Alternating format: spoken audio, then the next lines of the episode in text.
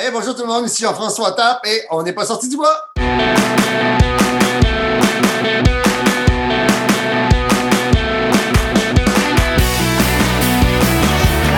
messieurs, votre gagnant du 110 Si tu commences à te sentir bien en courant un ultramarathon, fais-toi-en pas, ça va passer. grand champion du 125 km. Tiens à remercier la belle gang de NAC qui est partenaire depuis les tout débuts du balado. Si t'es un athlète d'endurance, il faut absolument que tu essaies leurs produits. Je niaise pas, c'est un game changer. Les barres Ultra Énergie ont le parfait ratio de 4 grammes de glucides pour 1 gramme de protéines, mais surtout, le goût est débile. NAC, c'est des produits faits par et pour des athlètes d'endurance. Hey, puis depuis l'année passée, ils ont même des produits 100% vegan. Ben oui. T'as le goût d'essayer ça? Va sur le nacbar.com, choisis les produits qui t'intéressent et entre le code promo pas sorti du bois pour obtenir 15% de rabais. P-A-S-S-O-R-T-I-D-U-B-O-I-S. Merci NAC, puis je vous souhaite un bon épisode. Ouais, ben, on n'est pas sorti du bois, hein? Salut tout le monde, bienvenue à Pas sorti du bois, épisode numéro 39. Aujourd'hui, je suis en compagnie, je vais le dire, du célèbre Jean-François Tapp, directeur euh, de cours des événements Gaspésia. je fais rire, hein, le célèbre, mais je pense que dans la communauté de trail au Québec, n'importe qui qui connaît le Gaspésia, qui a fait partie de l'événement une année ou un autre, connaît Jean-François. Donc, euh, tu es aussi le fondateur, copropriétaire de Camp de Base Gaspésie, président de B2O Sport Aventure, un gars qui a 1000 projets et euh, ce soir, ton projet, c'est de jaser, de prendre une bière avec moi. Comment ça va, Jean-François? Hey, ça va bien, toi aussi? Ben oui, ben oui, merci d'être là. Ben, Colin, c'est un grand plaisir de pouvoir prendre une bière euh, en plein milieu de semaine à jaser de, de trail puis de sport. All right. Qu'est-ce que tu bois, Jean-François? Eh bien, écoute, tu sais, là, ici, euh, au camp de base Gaspésie, j'ai, j'ai une grosse cave à bière. hein. On en fait notre orgueil euh, d'avoir la plus grosse sélection de bières de microbrasserie de la région. Euh, évidemment, là, événement Gaspésien, on est associé à Pit Caribou depuis, euh, depuis plus de huit ans. Fait que c'est sûr que ce soir, je me suis fait un combo, en fait, je m'attends qu'on va jaser pas mal. Fait que j'ai une petite pesac de Pit Caribou, donc c'est une bière blanche belge, euh, une bière de financement pour le Mont Pesac, qui est un domaine de ski hors piste. Puis, ben, je décide d'ouvrir la veillée avec une euh, Simcoe Citra de Oval. Oh. Donc, euh, Oval, euh, qui est euh, une microbrasserie qui a été fondée par l'un des cofondateurs de Pit Caribou, justement. Donc, donc, Benoît, qui propose des nectars assez incroyables. Donc, c'est une Simcoe Citra ce soir que je me farcis en ta compagnie. Yes, très cool. Et Moi, je me rappelle quand la première fois que j'étais allé au Gaspésien en 2000, euh, ben, la seule fois que j'étais allé pour le Gaspésien en 2019, je me rappelle, il y avait trois choses que les gens jasaient dans le village à Percé. Qui va gagner la course? Bon, la réponse était Thomas Duhamel, bien sûr. Après ça, il va-tu faire peau pendant la course? Puis troisièmement, y a-tu de la ovale quelque part d'un dépanneur? Parce que tout le monde arrivait de partout au Québec et même des, des maritimes avec la question, y a-tu de la ovale? Euh, donc, nous, on n'en avait pas trouvé, mais cool, c'est le fun que tu en aies une. Fait que moi, de mon côté, ben, toujours avec ma gang de l'Emporium Microbrasserie à Québec, j'ai une Grande Cremosa, une Sweet Stout. Donc, euh, ben, je remercie Stéphanie, toute la belle gang de l'Emporium qui, qui me fournit en bière pour les entrevues depuis, euh, depuis quelques semaines et j'ai tellement hâte de devoir leur demander le double de mon stock de bière pour pouvoir en offrir une à mon invité parce qu'on va être autour d'un micro dans une même pièce. Ah C'est oui. pas le cas pour aujourd'hui. On est à plus de 700 km, mais cheers à toi, Jean-François. Merci d'être là. Santé! All right. Donc, rentrons dans, dans le vif du sujet. Je voulais qu'on parle un peu de ton parcours parce qu'on connaît Jean-François, le directeur de course, euh, événement Gaspésia, tous les projets que tu as. Mais parle-moi de, de ton parcours euh, sportif. Euh, Qu'est-ce qui t'a amené à, faire de l'événementiel puis faire du plein air comme ça? Ouais, ben écoute, euh, l'événementiel, là, ça remonte quand même à loin. Mon père est un organisateur en loisirs. Mon père est, est technicien en loisirs, gérait des arénas, des terrains sportifs. Donc, très, très tôt, j'ai été mis en contact avec euh, l'organisation d'activités sportives culturelles. Euh, en 92, à Gaspé, il y a eu les Jeux du Québec. Donc, qui nous a fait découvrir non seulement un paquet de sports, euh, mais qui nous a fait découvrir aussi l'organisation d'événements substantiels. En 92, là, j'avais 12 ans. Donc, ça a été vraiment mon premier contact avec l'événementiel. Je me souviens qu'après ça, ben, j'organisais plein de petits événements, des petites courses de vélo de montagne dans ma cour. Euh, on organisait des, on louait l'aréna pour organiser des, des, des tournois de soccer, des tournois de hockey-ball. Donc, c'est un peu comme ça que ça a commencé. Puis moi, ben, je me suis retrouvé à étudier en récréologie à Trois-Rivières. Puis bon, ben là-bas, j'ai découvert l'organisation d'événements culturels. Je trouvais ça bien le fun, mais euh, j'avais découvert aussi que c'était pas vraiment une vie d'envisager une carrière dans l'événementiel parce que c'est quand même très, très exigeant. Mais bon, euh, tout finit par nous rattraper à un moment donné. Puis, euh, c'est quoi? C'est en 2012 euh, que la genèse des événements Gaspésia débute avec une simple course régionale de vélo de montagne. Donc, moi, là, euh, je, courais déjà sur le circuit régional de vélo de montagne depuis euh, deux ans. Puis là, les, mes chums de Rimouski me disaient Hey, Jeff, ça serait cool que tu organises une course à Gaspé. Mais tu sais, à Gaspé, il y avait juste moi de coureur. Euh, il y avait aucun sentier. Euh, puis bon, ben, euh, j'avais jamais fait ça de ma vie. Mais j'ai dit, ah ben oui, pourquoi pas. Alors, j'ai mis une course au calendrier. Euh, on a aménagé, on a investi 250 000 cet été-là pour aménager la, base du domaine de sentier de vélo de montagne à Montbéchervaise. Puis on a livré le premier événement qui s'appelait à l'époque le Boîte Bitume. Donc, dans lequel il y avait une course régionale de vélo de montagne, puis il y avait le Grand Fondo Forion qui a duré pendant euh, huit éditions, puis qui devait revenir d'ailleurs l'été passé. Euh, mais bon, la pandémie euh, nous a ramenés ailleurs. Donc, c'est un peu comme ça que j'ai été amené à l'événementiel. côté sportif, ben, j'ai été initié quand même très, très tôt là, par, mes, par mes parents, surtout par mon père qui était un sportif. Donc, la plupart des activités de plein air, c'est lui qui m'a initié. le ski de fond puis le vélo de montagne qui, qui m'ont suivi jusqu'à aujourd'hui. Euh, à l'adolescence, j'ai vibré beaucoup pour le hockey sur glace. Donc, euh, je jouais au hockey, j'étais gardien de but. Euh, comme tous les petits Québécois, je souhaitais atteindre la Ligue nationale, mais bien évidemment, là, on se rend compte euh, assez rapidement des fois qu'il nous manque un peu d'outils. Donc, le maximum que j'ai atteint, c'est le niveau semi-pro C dans la région ici. Il y avait une Ligue senior, puis j'ai joué là-dedans juste avant de partir pour l'université. Puis, les sports de plein air, eux, ben, ont commencé à prendre plus de place à l'âge adulte. Donc, euh, c'est quoi mes, mes emplois d'été? Là, à 18-19 ans, je travaillais dans une base de plein air. Puis là, bon, ben, le kayak, euh, euh, la randonnée pédestre dans le parc de la Gaspésie, le canot, le vélo de montagne encore a commencé à prendre plus de place. Puis bon, ben, quand je suis sorti de l'université avec, bon, ben, célibataire avec un gros salaire de fonctionnaire régional, ben là, je me suis rééquipé tranquillement. Puis c'est un peu comme ça que que je suis revenu au monde du plein air pour en faire maintenant ben, une carrière aujourd'hui comme organisateur d'événements, puis, euh, puis comme guide, puis euh, gestionnaire dans le secteur touristique euh, dans un paquet de disciplines en plein air. Cool. Tu es un gars très multisport. Tu sais, suis allé voir un peu ce que tu avais fait, parce que je te connais comme directeur de course. Moi, je t'ai vu à Aricana sur le, l'UTHC 65 2019. Mais je suis allé voir, puis tu es vraiment multisport, du hockey jusqu'au vélo de montagne, ce qu'ils te font. Puis tu, est-ce que tu as, besoin de cette euh, diversité de sport-là pour t'accomplir? As-tu déjà été très intense dans un seul sport ou tu as toujours été euh, un, peu multisport comme ça à pitcher partout? Ben, je te dirais que je suis, intense dans tous les sports. Euh, en fait, tu sais, souvent, là, les gens essaient plein de sports pour trouver leur niche puis se spécialiser. Moi, je me suis toujours valorisé dans, justement dans la polyvalence. Donc, moi, moi, évidemment, là, on me voit très rarement sur des podiums, là, parfois en vélo de montagne, sur des courses régionales. Mais, euh, mais sinon, euh, moi, euh, je suis le gars qui, qui termine les épreuves. Je suis le gars qui est capable de compétitionner avec, avec les meilleurs, avec l'élite, mais qui, évidemment, n'en fera jamais partie. Donc, c'est un peu...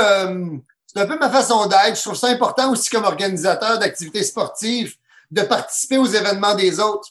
Alors, c'est ce qui m'a amené ici dans la région à commencer le triathlon pour encourager euh, la gang qui organise le triathlon à Gaspé. Je me suis même inscrit au Red Bull Ice Cross euh, à Percé, euh, où, ben, je me suis rendu compte que c'est quelque chose en faire du Ice Cross.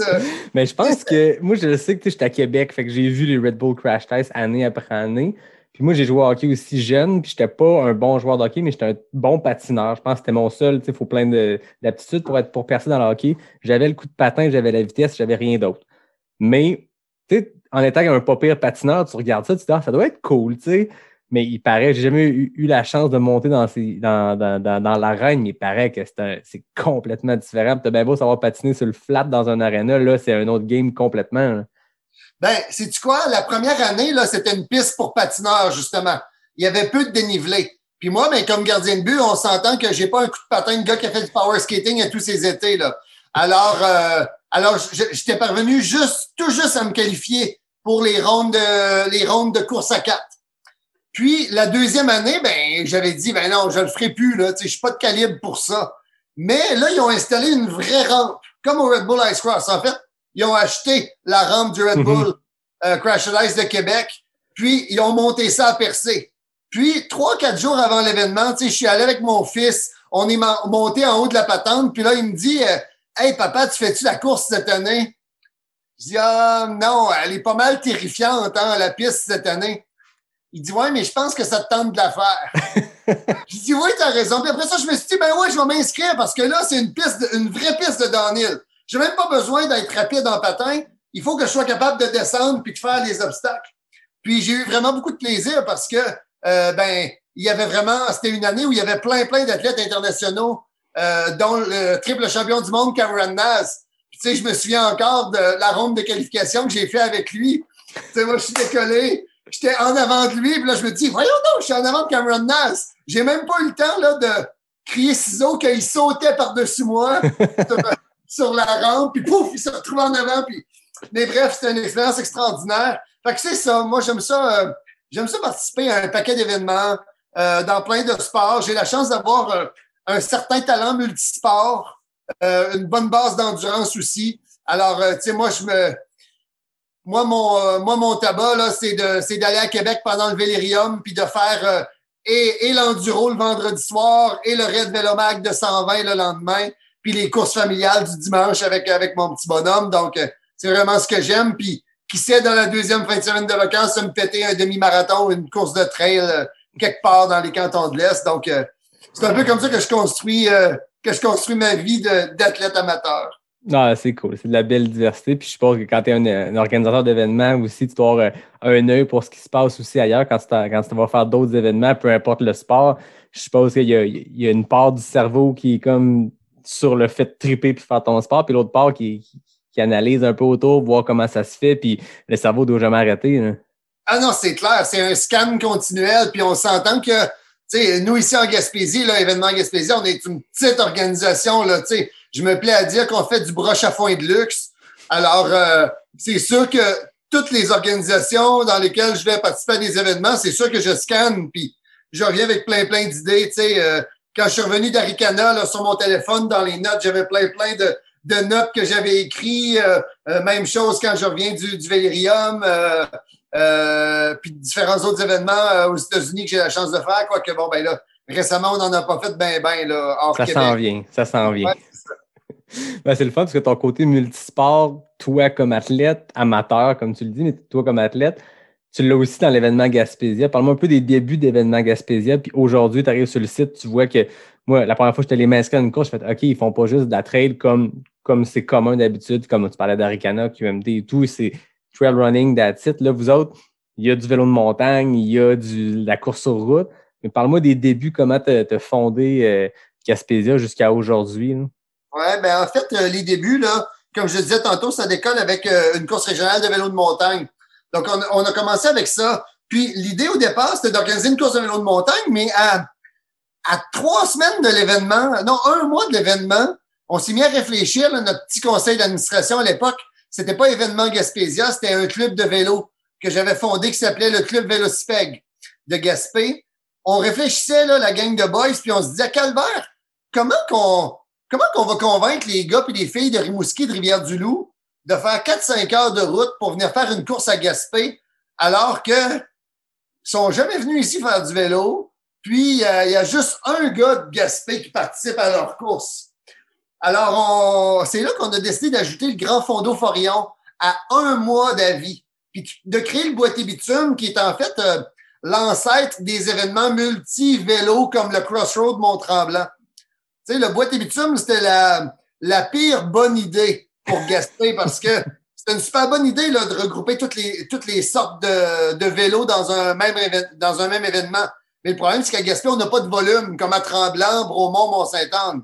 Alors, évidemment, si toi, tu venais faire la course, puis tu décidais de faire le vélo de montagne puis le vélo de route, ben, généralement, sur le toit de ton auto, il n'y avait pas de place pour emmener quelqu'un avec toi, là. Parce que c'est rare qu'on a 4-5 racks à vélo sur Ben notre oui. toit. Alors, euh, ça s'est avéré à demeurer un événement régional, mais pour le Grand Fond d'eau, la première année, avec un mois euh, d'organisation, on a quand même accueilli des cyclistes d'Ottawa et de la Nouvelle-Écosse. Fait que là, ça- on s'est dit, tabarouette, il y a peut-être un potentiel parce que ça reste que le Parc national Forillon, c'est des routes assez hautes, merci. Euh, notre parcours là, de 160 km de vélo de route s'avérait être le, le 160 km avec le plus haut dénivelé positif de tous les grands d'eau du Canada. Devant Banff, euh, ainsi de suite, devant Grand Fond d'eau Whistler. C'était capoté. Alors, on a commencé à mettre un petit peu d'argent de promotion, des partenariats avec Vélomag, avec Cyclopresse, euh, avec le Canadian Cycling Magazine. Là, on s'est mis à attirer des gens d'un peu partout. On a même eu, à un moment donné, euh, on a même fait un top 10 du Canadian Cycling à un moment donné, parmi les événements euh, euh, à réaliser. Puis ben c'est ça, c'est là qu'on a commencé à jouer avec les événements euh, nationaux, si on veut, puis à se dire que c'est possible de faire des événements nationaux. Mais moi, là, je faisais un événement de vélo de route avec un événement euh, régional de vélo de montagne, mais moi, j'étais un gars de vélo de montagne. Ça fait que mon rêve, c'était de faire un raid. Puis ici, en Gaspésie, quand j'étais plus jeune, il y avait eu le raid euh, transgaspésien, qui est un raid qui a eu beaucoup, beaucoup de succès, fin des années 90, début 2000. Puis moi, dans ce temps-là, je faisais pas de course. pour moi, c'était mythique. C'était l'événement inatteignable. Là, il y a plein de gens qui me disaient, Hey, ça serait cool de ramener le transgaspésien. Fait que c'est, c'est à ce moment-là qu'on on a décidé de créer le Gaspésia 100, vélo de montagne. Puis, euh, ben, on s'est aperçu à un moment donné, moi, je m'inspire beaucoup de, de ce qui s'est fait à Leadville. Mhm. Donc, euh, puis, euh, je me suis aperçu qu'il n'y avait pas de course de 100 000 de vélo de montagne au Canada. Fait que je me suis dit, ah ben tiens, en m'inspirant de Leadville, on va créer le Gaspésia 100.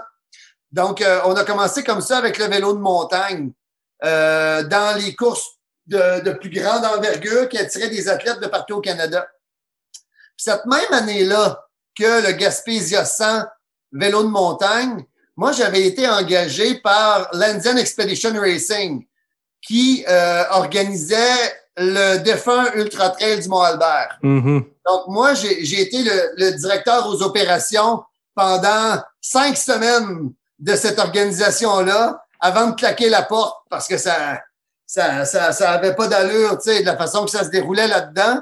Mais j'ai eu le temps de travailler sur le premier Ultra Trail du Mont-Albert. Pas mal d'y laisser ma peau aussi parce que, tu sais, ça, ça a été une expérience assez douloureuse, là, la première édition. Ah ouais. Euh, puis, euh, puis je suis quand même chanceux de m'en être sorti euh, euh, vivant et indemne de réputation. Euh, mais tout ça pour dire que quand j'ai claqué la porte là-bas, puis qu'on a réalisé euh, l'exploration pour le Gaspésia 100 vélo de montagne, j'ai découvert plein de sections ici à percer que je me disais, waouh, c'est extraordinaire, mais je peux pas envoyer des bicycles de montagne là-dedans parce que ma vie est finie. Alors, euh, c'est là que j'ai commencé à germer l'idée de me lancer dans le trail running. Euh, puis bon, ben, c'est ça, j'avais vécu l'Ultra Trail du Mont-Albert. J'avais découvert, moi, le trail running euh, en France dans un, un voyage de bikepacking à Pralognan. Euh, euh, pas de bikepacking, excuse, de backpacking euh, à Pralognan. Puis j'étais arrivé là-bas, dans le parc de Vanoise, puis mon chum québécois qui m'accueillait me disait « Hey Jeff, on va faire une randonnée. En fin de semaine, il y avait une course de trail running ici. » Fait que là, on est parti avec nos sacs à dos dans la montagne. Puis là, je me dis, Hey, c'est complètement débile, il y a du monde qui court là-dedans, tu sais. Euh, dans le parc Levallois, c'était des gros cailloux, là, quasiment comme euh, la serpentine euh, au Mont-Albert. Je me disais, hey, il y a du monde qui court là-dedans, puis mais j'a- j'avais trouvé ça inspirant quand même. Mais quand je suis revenu ici, là, en 2006, là, il n'y avait pas vraiment de course. En tout cas, il y en avait quelques-unes, là. Jean commençait dans ce temps-là, dans le coin de Québec. Euh, Il y avait peut-être euh, l'Ultimate XC à Saint-Donat qui existait, mais c'était pas bien bien connu, là, à part le monde, euh, le monde qui les faisait, dans le fond. Alors, c'était resté là, mais c'est à cette époque-là, après le Gaspésia 100, après l'Ultra Trail du, euh, du Mont-Albert, première édition, qu'on s'est dit, ben, on va faire une course de trail running à Percé, euh, en marge du Gaspésia 100.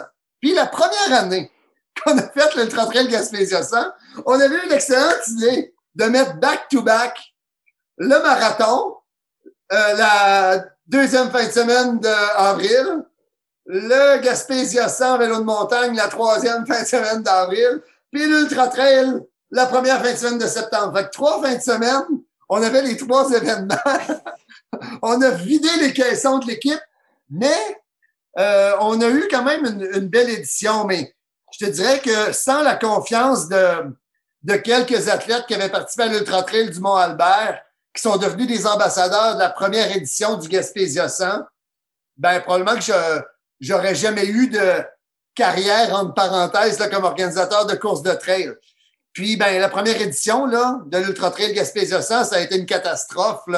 Euh, le balisage était atroce parce que on avait balisé c'était à peu près c'était un parcours similaire pour le trail running et le vélo de montagne. Mais moi je balisais avec un esprit vélo de montagne. Donc, euh, donc euh, de la signalisation un peu plus haute pour qu'on voit au loin 10, 15, 20 pieds devant nous. Donc, pour le trail running, la nuit, là, ça marchait pas. Là. euh, je pense que Florent Bouguin puis Nat Couture euh, du Nouveau-Brunswick, qui était la tête de course, je pense qu'il m'appelait aux 15 minutes là, pendant la nuit pour être sûr qu'il était toujours sur la même track. Mais, puis il est arrivé un paquet d'affaires, là, des parcours sabotés, euh, euh, signalisation insuffisante. Ça fait que, tu sais, l'Ultra Trail, pour devenir ce qu'il est devenu aujourd'hui, là, euh, on a vraiment été mauvais là, la première année. On aurait pu, on aurait pu y rester après celle-là. T'avais-tu un 100 miles dès la première année? Ouais, j'avais un 100 miles. commencé ça? Ah oui! Il faut savoir que la première édition, là, j'avais 65 participants. Puis je pense que j'en avais 40 qui avaient des, des dossards euh, de courtoisie, tu sais. OK.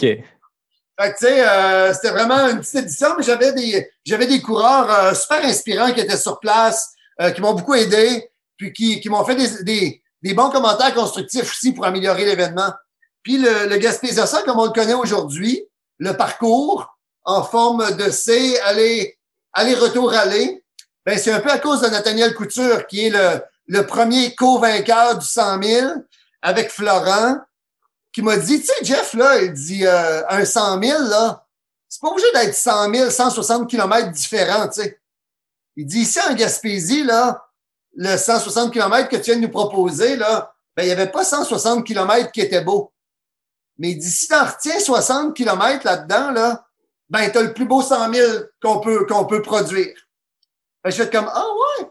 Puis là, ben, on s'est mis à réfléchir au concept d'aller-retour-aller. Parce que moi, je suis pas un super fan quand je fais des courses, des, des courses aller-retour Mhm. ou des courses en boucle. Mais on s'est rendu compte que l'aller-retour a percé. En fait, l'aller-retour à- à- l'aller-retour en plein bois, mettons, euh, dans Port-Neuf, c'est plate parce que tu es en plein bois. Tu sais, des épinettes, c'est des épinettes. Ou si Aricana faisait un aller-retour, ça serait pas super intéressant. Mais un aller-retour à percer, ben, tu vois à ton retour ce qu'il y avait dans ton dos quand, quand, quand tu es venu la première fois. Alors, euh, et pour le coureur, et pour le photographe qui attend les coureurs sur les parcours, ça lui donne plein, plein de possibilités. Alors, Ah, euh, un, côté logistique aussi, je suppose, à, à ça. Tu sais, je veux dire, quand tu vois des Québec Megatrail, ça a pris euh, quasiment 10 éditions avant qu'ils décident de faire un 100 miles parce que eux, ils l'ont fait linéaire. Fait que tu sais, t'as- t'as, je veux dire, tu as 160 km de tracé à couvrir avec des ravitaux et tout ça. Là, comme tu dis, c'est un aller-retour aller. En- je veux dire, ça te permet d'organiser, puis c'est même que tu l'as construit aussi, ton 55, ton 100 kg, puis ton 160 empruntent le même parcours. Tu n'as pas 160 km de ravito à te placer, tu l'as sur ben, une soixantaine. Ouais. Puis, comme la course dure tellement longtemps, ben, j'ai l'impression que tes coureurs qui font l'aller-retour-aller commencent leur retour encore deux jours, puis quand ils reviennent sur leur pas pour refaire ce qu'ils ont fait 24 heures plus tôt, ben là, ils sont à contresens, ben, sont, sont, sont en pleine nuit. Fait que c'est un, un trip complètement différent, anyway. là. Ouais. Puis je pense que aussi, tu sais, c'est une formule qui est très, très adaptée au format de notre événement aussi parce que, bon, ben, Gaspésia 100, c'est pour 100 dossards par course aussi. Ça fait que, tu sais, c'est sûr qu'à 100 dossards par course, ça, ça fait pas beaucoup de monde sur 60 km de sentier. Donc, ça permet de croiser les, les, les coureurs des autres courses.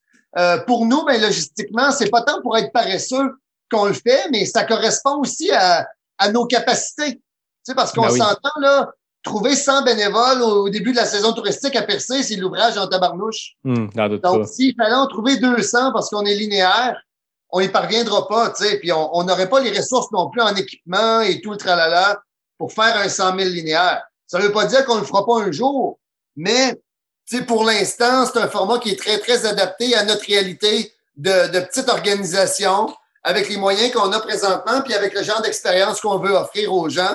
Puis jusqu'à maintenant, ben, euh, on n'a que des bons commentaires sur cette formule-là. Alors, tu sais, je touche du bois pour, euh, pour la suite, mais en tout cas, jusqu'à maintenant, on n'est pas tenté de changer la formule. Puis, on établit les standards aussi, euh, des standards de temps. Là, c'est quoi? C'est la... On en est à la cinquième année sur ces parcours-là. Sais, ça mentionné tantôt, Thomas Duhamel a remporté trois fois d'affilée euh, avec des temps complètement différents, le 100 000. Euh, les conditions changent complètement d'une année à l'autre. Euh, c'est difficile quand même d'avoir des standards. Puis, tu sais, notre taux de finissant du 100 000, ben, c'est quand même un, un taux modeste de, de 33% là. Donc, c'est c'est euh, un homme ou femme sur trois qui se présente à la ligne de départ qui va le compléter. Donc, c'est un donc c'est euh, c'est un taux qui est quand même assez euh, corrosif. Ouais, ben moi je me rappelle la première fois que j'étais allé à Percé, moi j'étais là pour faire le crew. J'avais fait la course, euh, la petite course sur la plage, mais je me rappelle que ce qui se parlait les gens puis tout, c'est que justement en 2017, Thomas Duhamel était le gagnant et le seul finisher.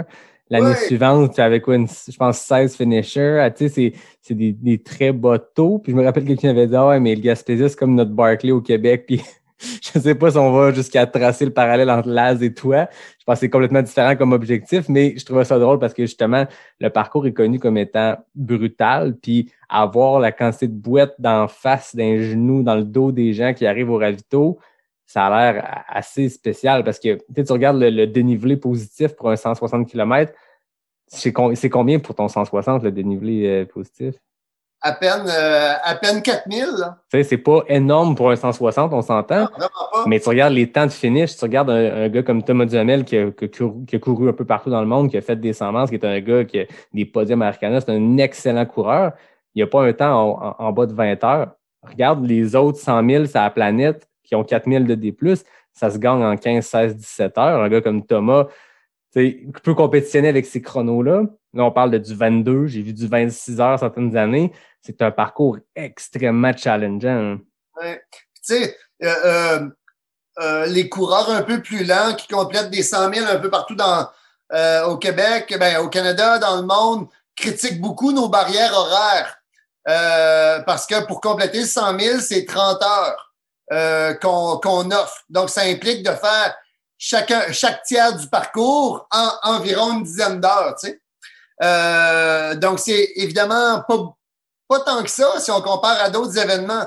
Par contre, pas tant moi qui a décidé ça, tu sais, c'est vraiment la communauté qui a décidé de mettre ces barrières horaires-là parce que quand on a commencé à faire la promotion, là, moi, je me souvenais, tu sais, je regardais sur les blogs, sur les pages Facebook, les gens disaient, bah, c'est un 100 000 facile, il n'y a même pas 4000 mètres de dénivelé positif, euh, c'est facile, ça va être plate, il n'y a pas de D+. Ben, je disais, bon, ben, si c'est ça, si c'est parti pour être trop facile, on va mettre un- une, euh, une barrière horaire un peu plus courte. Donc, au lieu d'être euh, 34, 36 heures, on va la mettre à 30.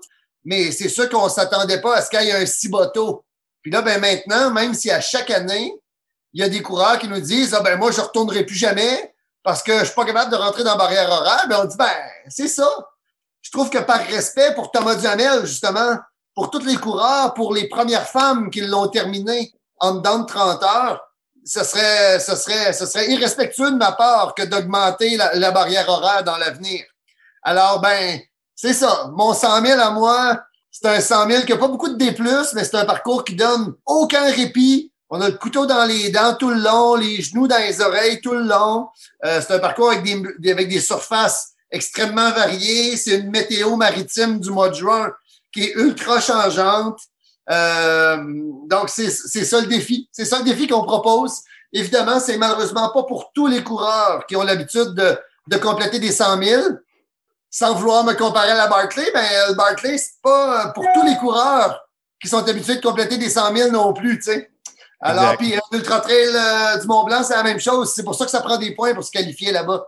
Mm. Alors, euh, évidemment, là, j'ai pas la prétention de, de, de me comparer à ces grands événements-là, mais c'est ça. Il y a des trucs qui se méritent. Puis ben ici, ben euh, c'est ça. faut passer au travers du parcours en 30 heures. Ouais, moi j'aime ça, tu sais, c'est, what you see is what you get. c'est comme ça que ça va marcher. Puis je pense que ça fait partie du challenge. Puis tu dis, tu as des gens qui disent, moi, je reviendrai plus jamais, blablabla. Moi, je me rappelle avoir parlé avec un gars ravito. Je suis pas sûr qu'il se rappelle que j'y ai parlé parce qu'il était pas tout là, puis c'était juste sa deuxième boucle. Mais je me rappelle qu'il disait que c'était sa troisième tentative. Les deux premières années, il y avait, il avait c'est à cause du cut-off qu'il n'avait pas réussi, mais lui, il revenait puis il allait réussir. Puis il avait Ouais. réussi comme de fait, ce, ce gars-là. Je me rappelle l'avoir vu le lendemain à la cérémonie des podiums. Mais c'est ça, c'est que tu as, un défi qui est là, qui est plus seulement la distance, c'est le défi plus le temps dans lequel tu rentres. Puis moi, en tant que, que bon mid-packer qui vise un Bromont Ultra, si tout va bien, puis là, je me commets comme ça sur le micro, puis on verra dans trois mois si je réussis. Mais je vise un autour de 30 heures. Je pense que c'est mon, mon chrono. Si je regarde des, des coureurs, des coureuses de mon calibre, je me dis à 30 heures, je vais baser ma stratégie de course sur cette durée-là. Là, je me dis, OK, moi, dans mon, mon prochain 100 miles sur ma liste, c'est le Gaspésia 100 miles. OK, là, j'ai pas de marge de manœuvre. Parce que si à Bromont, j'ai une journée de merde, mettons que ça va pas, pour X raison, je peux marcher un peu plus certaines portions, je finirai en 33 heures, puis ça me donnera une raison de revenir pour rebattre mon temps. Mais je peux. Là, si j'essaie de venir faire le Gaspésia, qui est mon, mon, mon deuxième euh, dans ma liste que je veux faire au Québec après le Bromont cette année, OK, mais je vais, je vais attacher ta tuque parce que le temps qu'à se rendre à percer, je ne vais pas aller là pour DNF. Fait que je vais m'entraîner je vais donner un petit coup de plus parce qu'il ne faut pas que je fasse mon, ma stratégie de course sur 30 heures. Je vais me passer sur 26-27 pour me laisser une marge de manœuvre. Mais je pense que ça fait partie du charme de l'événement. Ouais. Puis tu sais, tu, parlais tantôt là, de ma participation à Aricana. Tu sais, je comparais euh, mon temps que j'ai fait euh, à Aricana euh, il y a deux ans sur le 65, euh, qui était qui était exécrable là, parce que j'ai levé le pied à la fin pour pas scraper ma, ma semaine de vacances en vélo de montagne après. Euh, fait que tu sais, je l'ai fini en me dandinant puis en jasant avec tout le monde, mais je comparais mon pace que j'ai tenu là-bas sur le parcours ici, puis je me disais, hein, tu sais, le 50 mon 54 ici, là, je l'aurais rentré sur la peau des fesses, tu sais, à la vitesse que j'ai faite à Ricana. Puis à Ricana, il y a du monde qui ont fini en arrière de moi en masse, là. Ah Même oui. si moi, j'étais, euh, je sais pas, 275e, tu sais. Alors, euh, mais c'est ça. Ça c'est le défi qu'on a choisi de proposer. Euh, je pense que l'attitude à avoir, c'est justement de, de se battre, puis de se dire, ah, il m'aura pas deux fois ce parcours-là, tu sais. C'est ce que la plupart des athlètes font, tu sais. Euh, euh, Anne Bouchard, qui est probablement une des coureuses et parmi les plus inspirantes au Québec. La première année, Anne, euh, euh, euh, tu sais, elle, m'a dit, euh, Jeff, moi là, j'ai j'ai pratiquement su juste sur la section de plage qui dure 3 kilomètres que la course ne se passerait pas pantoute comme je l'avais prévu. Puis déjà là, la course a commencé à lui jouer dans la tête parce que Anne, c'est une coureuse, c'est une coureuse euh, de parcours roulant. Mhm. Bon, ben, la plage est pas particulièrement roulante quand tu fais 3 km dans de la litière de chat.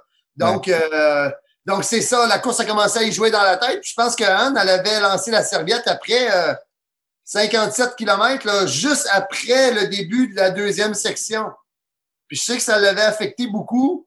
Puis elle m'a écrit pendant l'hiver, puis elle m'a dit Ah là, Jeff, là, je retourne faire ta course, puis là, ben, là, je vais l'avoir cette fois-ci, tu sais. Puis là, on a eu un super beau pack de femmes inspirantes qui Ah ont oui. complété le 100 000 cette année-là. Il était quoi? Il était, ben, il était trois. Ils formaient un podium. Alors ça, c'était un super beau moment là qu'on qu'on a vécu avec ces filles-là. Euh, c'était livré une belle bataille aussi. Oublié le nom de ta- la gagnante en 2019. que- mais Merci Hogan de, de, de- des Maritimes. Exact. Puis, moi, je, je- faisais le, le, crew pour un ami qui était dans ce, dans ce pack-là, qui s'est tenu avec Thomas un bon bout, puis que sa deuxième boucle, il était dans les mêmes temps que, que, que ces filles-là. Puis c'était le fun au ravito parce que j'étais avec mon ami Pierre-Paul, puis on attendait justement que notre coureur arrive, puis on voyait cette bataille-là entre les filles. Puis c'était toujours, est-ce que c'est Anne qui va arriver en premier? Est-ce que c'est l'autre? Mais c'était une belle bataille de femmes que tu avais là. euh. Puis finalement, Anne avait fini deuxième. Tu avais Hélène Dumais qui avait fini troisième. Puis, Elle est euh, troisième. Ouais. Mm. Puis Kelsey, euh, Kelsey, là, euh, Kelsey, elle avait gagné notre 100 km l'année précédente, je pense, à 23 ans. Tu sais, euh, une, une toute petite fille, toute menue, qui arrive avec, avec un camelback de vélo de montagne sur le dos, des chaussures, euh, en tout cas, la première année, qui n'étaient pas tant des chaussures de trail, attitude incroyable tout le long du parcours. Gros sourire tout le long. Elle avait surpris tout le monde en remportant notre 100 km. Puis, elle nous a surpris en s'inscrivant au 100 000 l'année suivante. Puis, en le complétant de la même façon qu'elle avait complété le 100 km l'année précédente. C'est une athlète extraordinaire. Puis, ben, c'est une belle chance qu'on a à l'Ultra Trail Gaspésia 100 de recevoir la crème des coureurs des maritimes parce qu'on les voit pas beaucoup au Québec. Euh, tu sais, il y y a Tim McDonough aussi qui est un excellent coureur qui a livré une super bataille à Thomas euh, à la dernière édition sur le 100 000, euh, qui a déjà gagné notre 100 km aussi. Il y a notre couture que je parlais tout à l'heure. Euh, il y a des excellents coureurs en Nouvelle-Écosse, une, belle, une belle crowd de coureurs dans Nova Scotia Trail Running. Donc ça, on a la chance, nous, d'être très proches de tout ce beau monde-là, puis de, de faire leur sortie annuelle au Québec. Ça fait que c'est, bien fun. C'est un beau privilège qu'on a. Exact, c'est comme à la croisée des chemins parce que oui, la Gaspésie, c'est, c'est loin pour les gens de l'Est du Québec ou peu importe. Puis l'année passée, ben, en 2019, tu avais, une, avais beaucoup, beaucoup de coureurs, coureuses québécois. Tu avais la gang de Mathieu Blanchard qui était là et tout ça. Mais tu as aussi toute cette crowd-là qui arrive des maritimes qui n'ont pas beaucoup de courses non plus là-bas. Tu as le Cape Saint, tu as quelques courses, mais c'est pas. Euh, fait eux, c'est, comme nous autres. C'est un périple, tu te rends là, puis tu, fais, tu, tu vibres au rythme de l'événement toute la fin de semaine. C'est ça qui, qui est trippant. Ouais, j'ai l'impression que la gang des maritimes, là, ils viennent au Gaspésia 100 comme euh, les Québécois euh, se rendent dans l'État de New York ou au Vermont pour faire les courses là-bas. Tu sais, c'est le, le, le, le petit week-end des paysans où on se déplace en gang. Tu sais. Alors, euh, non, c'est pas mal de fun de recevoir tout ce beau monde-là. Puis, ils sont fidèles à chaque année. Là. Tu sais, encore cette année, euh, ben évidemment, on, on, les a on les a tous transférés à l'an prochain déjà, là, les athlètes hors Québec. Puis ça représente quand même 20 Ouais, de tous ok. les coureurs qu'on reçoit qui sont hors Québec, tu sais, euh, principalement de Nouveau-Brunswick, Nouvelle-Écosse, Terre-Neuve. C'est une, une belle chance qu'on a. Ouais. C'est un parcours qui est, tu le disais, hyper diversifié. Puis ta portion la plus, euh, mais avec des gros gaming roulantes, c'est sur la plage. Puis euh, 2019, il y avait tellement des conditions horribles que tous les trails qui étaient sur l'île Bonaventure, d'habitude le vendredi soir, on ne pouvait pas traverser en bateau. On a fait ça sur la plage. Puis moi, c'était juste un 10 km qu'on a fait, je pense même un petit peu moins. J'étais là pour le fun. Puis sérieux, 5 km sur une plage qui est pas droite, tu t'en rends pas tant compte quand tu y vas. Tu cours, tu cours. Puis c'était comme un aller-retour. L'aller se faisait sur la plage à 20 degrés d'inclinaison de ta jambe droite puis ta jambe gauche. Puis quand tu tournes le coin puis tu reviens sur tes pas, mais sur une section plus euh, terre battue droite, là, tu, cours, tu croches, tu as l'impression une jambe plus longue que l'autre parce que ça fait 5 km que tu cours de l'autre sens. C'est quand même challengeant à courir dans du battu. Là, de la litière de chat, c'est rough. Là. Là, c'est clair. Moi, j'habite sur cette plage-là, tu sais. Oui.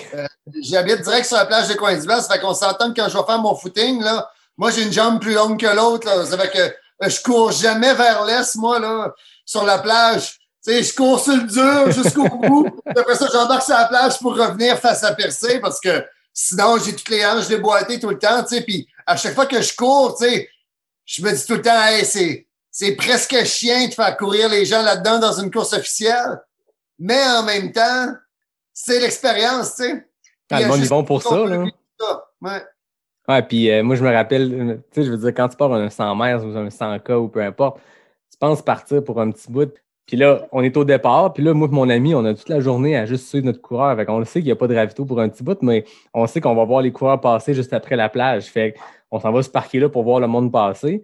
Et là, tu as une gang de gars, que ce soit sur le 50K ou sur le 100 mètres, les top coureurs au Québec, là, Thomas Duhamel, Mathieu Blanchard, sortent de la plage, s'assoient, enlèvent les espadrilles, vident l'équivalent d'une plage au complet qui était pris dans leur espadrille.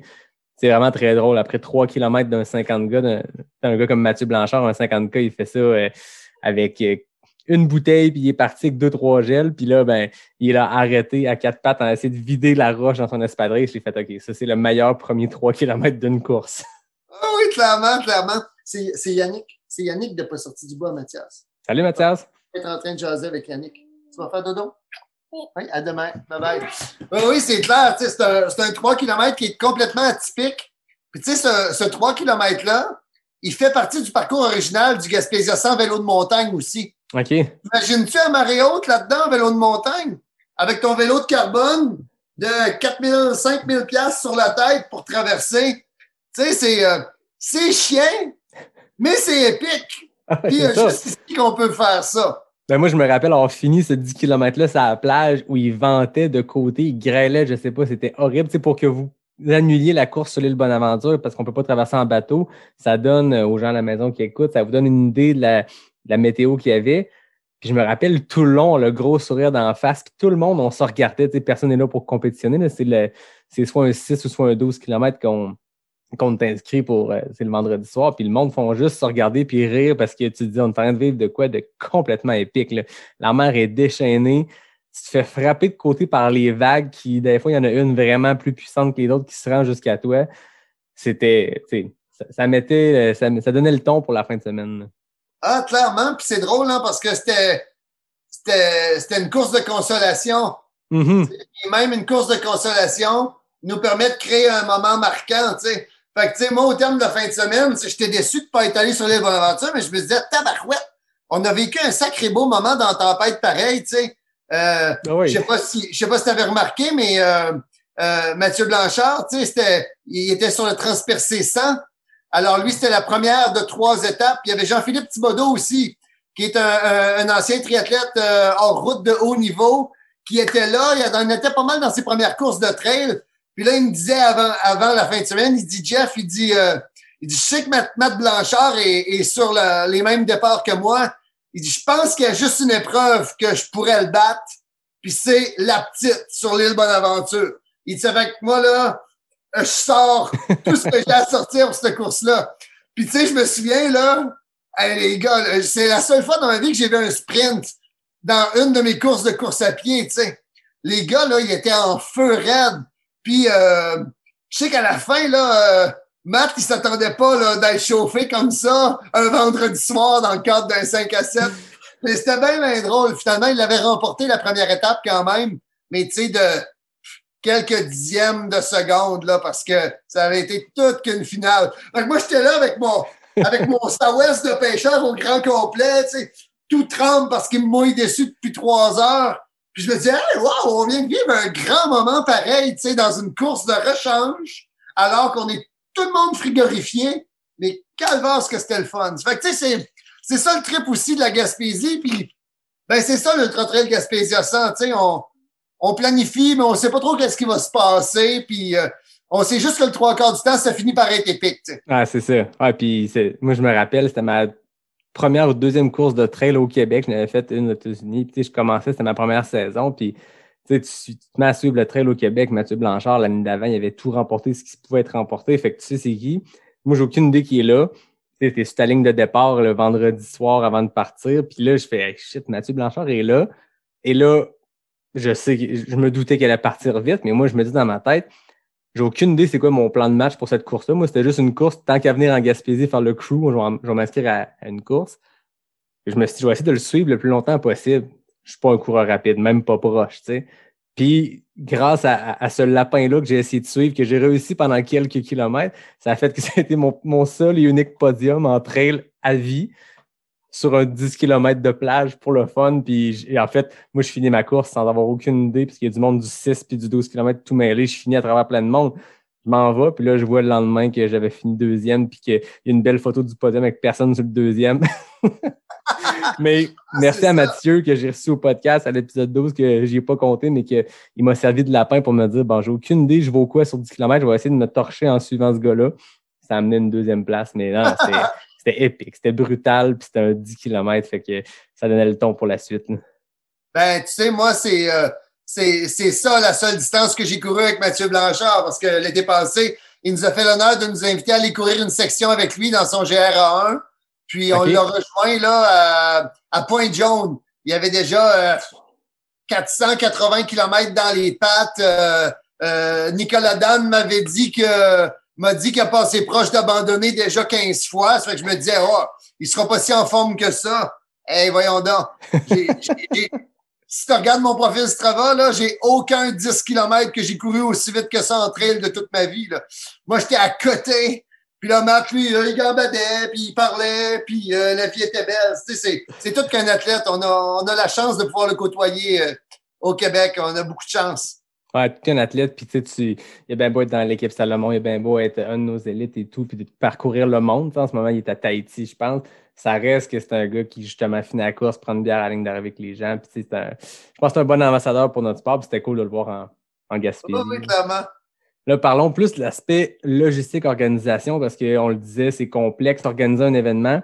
Mais là, je vois que tu sais, le Gaspésia, il passe dans un parc national il passe dans, le géoparc mondial de l'UNESCO. Comment qu'on comment tu as décidé de m'en le parcours va passer par là? Comment qu'on gère ça avec ces organismes-là, avec la CEPAC pour le parc national, avec le géoparc de l'UNESCO? Comment on réussit à faire passer une course dans des places comme ça? Ouais.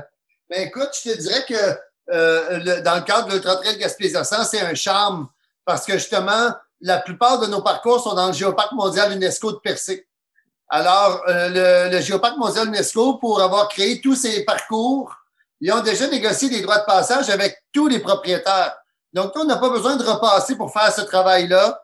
On, on s'assure euh, d'avoir une entente de bon voisinage avec le, le Géoparc mondial UNESCO. Puis, euh, ben, on s'organise. Ils nous donnent l'exclusivité des sentiers ou presque. Cette fin de semaine-là, mettant de la signalisation. Euh, du côté de la CEPAC pour euh, la course sur l'île Bonaventure, ben, c'est sûr que l'île Bonaventure, c'est un milieu qui est, très, très fragile. Hein? Euh, c'est pas pour rien qu'on crée des parcs nationaux, c'est pour protéger des espaces fragiles. Puis le parc national de l'île Bonaventure et du Rocher-Percé, ben, il y a deux joyaux là-dedans. Il y a évidemment le Rocher-Percé, puis il y a la colonie de foot bassin sur l'île Bonaventure. Donc, évidemment, la CEPAC nous permet pas de passer sur le sentier qui passe dans la colonie de foot bassin pour la course sur l'île. Donc, on a aménagé un parcours euh, qui est somme toute intéressant là, parce que c'est assez rare qu'on a la chance de courir sur une île au coucher de soleil avec le rocher de Percé au loin. Euh, mais euh, donc, c'est ça. C'est sûr, c'est une logistique un peu plus un peu plus complexe parce qu'on travaille dans le parc national. ils ont, il y a des protocoles qu'on signe avec eux. Euh, l'équipe du Parc national nous encadre également. On nous prête du, euh, on nous prête du personnel pour encadrer l'événement. Puis bon, ben, c'est sûr que on, nous demande de ne pas laisser de traces, mais on s'entend qu'on laisse pas de traces. Même, dans le Géoparc mondial UNESCO, nous, ce qu'on vend, c'est le, le paysage, c'est, des, c'est des beaux sentiers. Alors, évidemment, on, on fait, on fait le ménage avant, après de recevoir la visite. Tu sais. Ah je dirais que dans, dans le cas de l'Ultra Trail Gaspésia 100, c'est pas une logistique organisationnelle très, très complexe. Si je compare, par exemple, à, à la sécurité qu'on doit planifier dans le parc de la Gaspésie pour l'Ultra Trail des Chic-Chocs, Mhm. euh, à ce que Jean doit planifier pour faire son, euh, c'était quoi, 106 km l'année passée, puis un 160 euh, euh, à venir euh, entre euh, Charlevoix puis, euh, puis Québec, puis à Côte-de-Beaupré. Euh, tu sais, à Ricana, sont dans un milieu euh, quand même très, très isolé aussi, là. Tu sais, moi, je faisais la course, je me disais, ouais, mettons, je tombe ici, là, euh, ça va prendre combien de temps avant de me sortir, tu sais. euh, il y a pas, on croise pas beaucoup de routes de, de, de routes camionnables là, euh, dans Ricana. Alors, ça fait euh, partie du charme de l'événement d'être très creux dans le bois, mais ça fait aussi partie de, du défi de l'organisation parce que c'est ça, c'est un gros de défi. faire un sauvetage en plein milieu. Tu sais, quand, quand Ricana, tu as 21 km entre deux ravitaux, c'est pas parce que Marlene et sa gang veulent te faire chier puis que tu es obligé de traîner plus de stock parce que tu as 21 km d'autonomie à faire. C'est parce que c'est les deux seuls spots où il y a du monde qui peuvent se rendre pour monter un ravito. C'est extrêmement reculé. Ça fait partie du charme, mais c'est un bon Ouais. défi.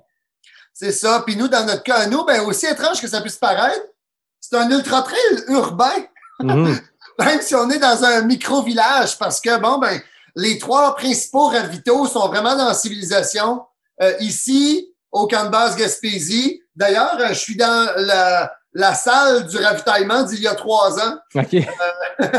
Puis euh, euh, la vieille usine de l'ancien beau-fils, tu sais, euh, on est en pleine civilisation aussi. Puis le centre-ville de Percé, ben c'est un centre-ville qui grouille l'été. Alors euh, c'est ça, c'est une logistique qui qui est moins complexe aussi sur le sur le plan de l'encadrement. Ce qui est le fun, c'est que ben les athlètes ils s'en rendent pas vraiment compte parce que quand ils rentrent dans le sentier, ben eux dans leur tête sont en plein bois puis ils savent pas vraiment ils sont où là. Ils savent pas qu'il y a une route tout près, qu'on peut arriver très, très rapidement pour les chercher. Puis, tu sais, euh, on, on reçoit souvent le commentaire, justement, quand on reçoit des appels pour des évacuations, des gens qui disent Tabarouette, ça a donc bien été vite, tu sais. Il me semble qu'on vient juste d'appeler pour avoir une évacuation, puis bang, il y a, y a, y a, y a un véhicule qui arrive tout de suite. Ça, fait ça c'est un charme du parcours qu'on a ici. Euh, c'est pas le genre de charme que j'avais là, dans les chic avec le Trail du Mont-Albert parce que là-bas, ils ont un gros défi logistique. Tu les communications fonctionnent pas tant que ça. Euh, c'est un avant d'appeler l'hélicoptère à Sept-Îles pour sortir quelqu'un de la cuve du Mont-Albert, ben, il faut que tu sois sûr qu'il faut Ah que tu sortes en hélicoptère parce que ça coûte cher. Euh, fait, que- fait que c'est ça. Fait que je te dirais qu'on a une logistique qui est quand même, euh, euh, qui est quand même euh, intéressante pour un organisateur. Ah oui, mais je pense que tu sais, tantôt on disait, euh, tu disais, je pense pas que c'est de la lâcheté, puis c'est pas ça que je voulais insinuer. Au contraire, je pense que c'est futé comment c'est monté ce parcours-là. Puis ça te permet d'avoir un- une variété de distances aussi qui fait la renommée du Gaspésia. Tu arrives sur le site, puis tu sais, je veux dire, juste avec ton, ton C que tu parlais tantôt, tu as un 50, un 100 puis un 160. Tu as aussi un transpercé, fait qu'une course par étape comme le Transvalley qui se fait à Québec, où justement les gens font un 12 le vendredi, un 50 le samedi, puis un 35 le dimanche. Puis après ça, autour de ça, se greffe des plus courtes distances. Ton 35 du dimanche qui, moi, je le checkais pour le faire cette année. Puis finalement, j'ai décidé de faire le 54, mais ultra challengeant. Le 35 kilos, 1500, tu sais, quand tu te disais tantôt que ta gang te disait qu'il n'y a pas tant de D+, sur le 160, ce 35-là est assez brutal. là. Il donne le même nombre de points Terra que le 54. Exact. ça, donne une, ça donne une idée, tu sais. Fait que je Ouais. trouve que tu as vraiment un, un éventail de distance qui est le fun pour n'importe quel niveau de, de coureur de l'ultra. Puis c'est le fun pour quelqu'un qui veut graduellement augmenter ses distances d'année en année, d'être en terrain connu. J'en parlais avec d'autres. Moi, j'ai aimé faire Aricana le 125 parce que quand je suis tombé aux Hautes-Gorges, je savais dans quoi je m'embarquais pour la moitié du parcours qui me restait. Là, cette année, mon plan, c'est de faire le 54. L'an prochain, je serais prêt à le faire trois fois, ce 54-là. Mais je trouve que c'est le fun, euh, de- quand tu veux augmenter, de te dire mon premier 160, je vais aller le faire à percer, puis je vais y aller dans un terrain connu. Tu en parlais tantôt, Kelsey ou Tim, c'est des gens qui ont gagné le 100. L'an prochain, ils se sont dit, bon, ben, aller avec une boucle de plus, puis je vais faire le 160. Mais un, je pense que Ouais, vraiment c'est quelque ça. chose qui, qui est ben. bien construit puis qui est futé.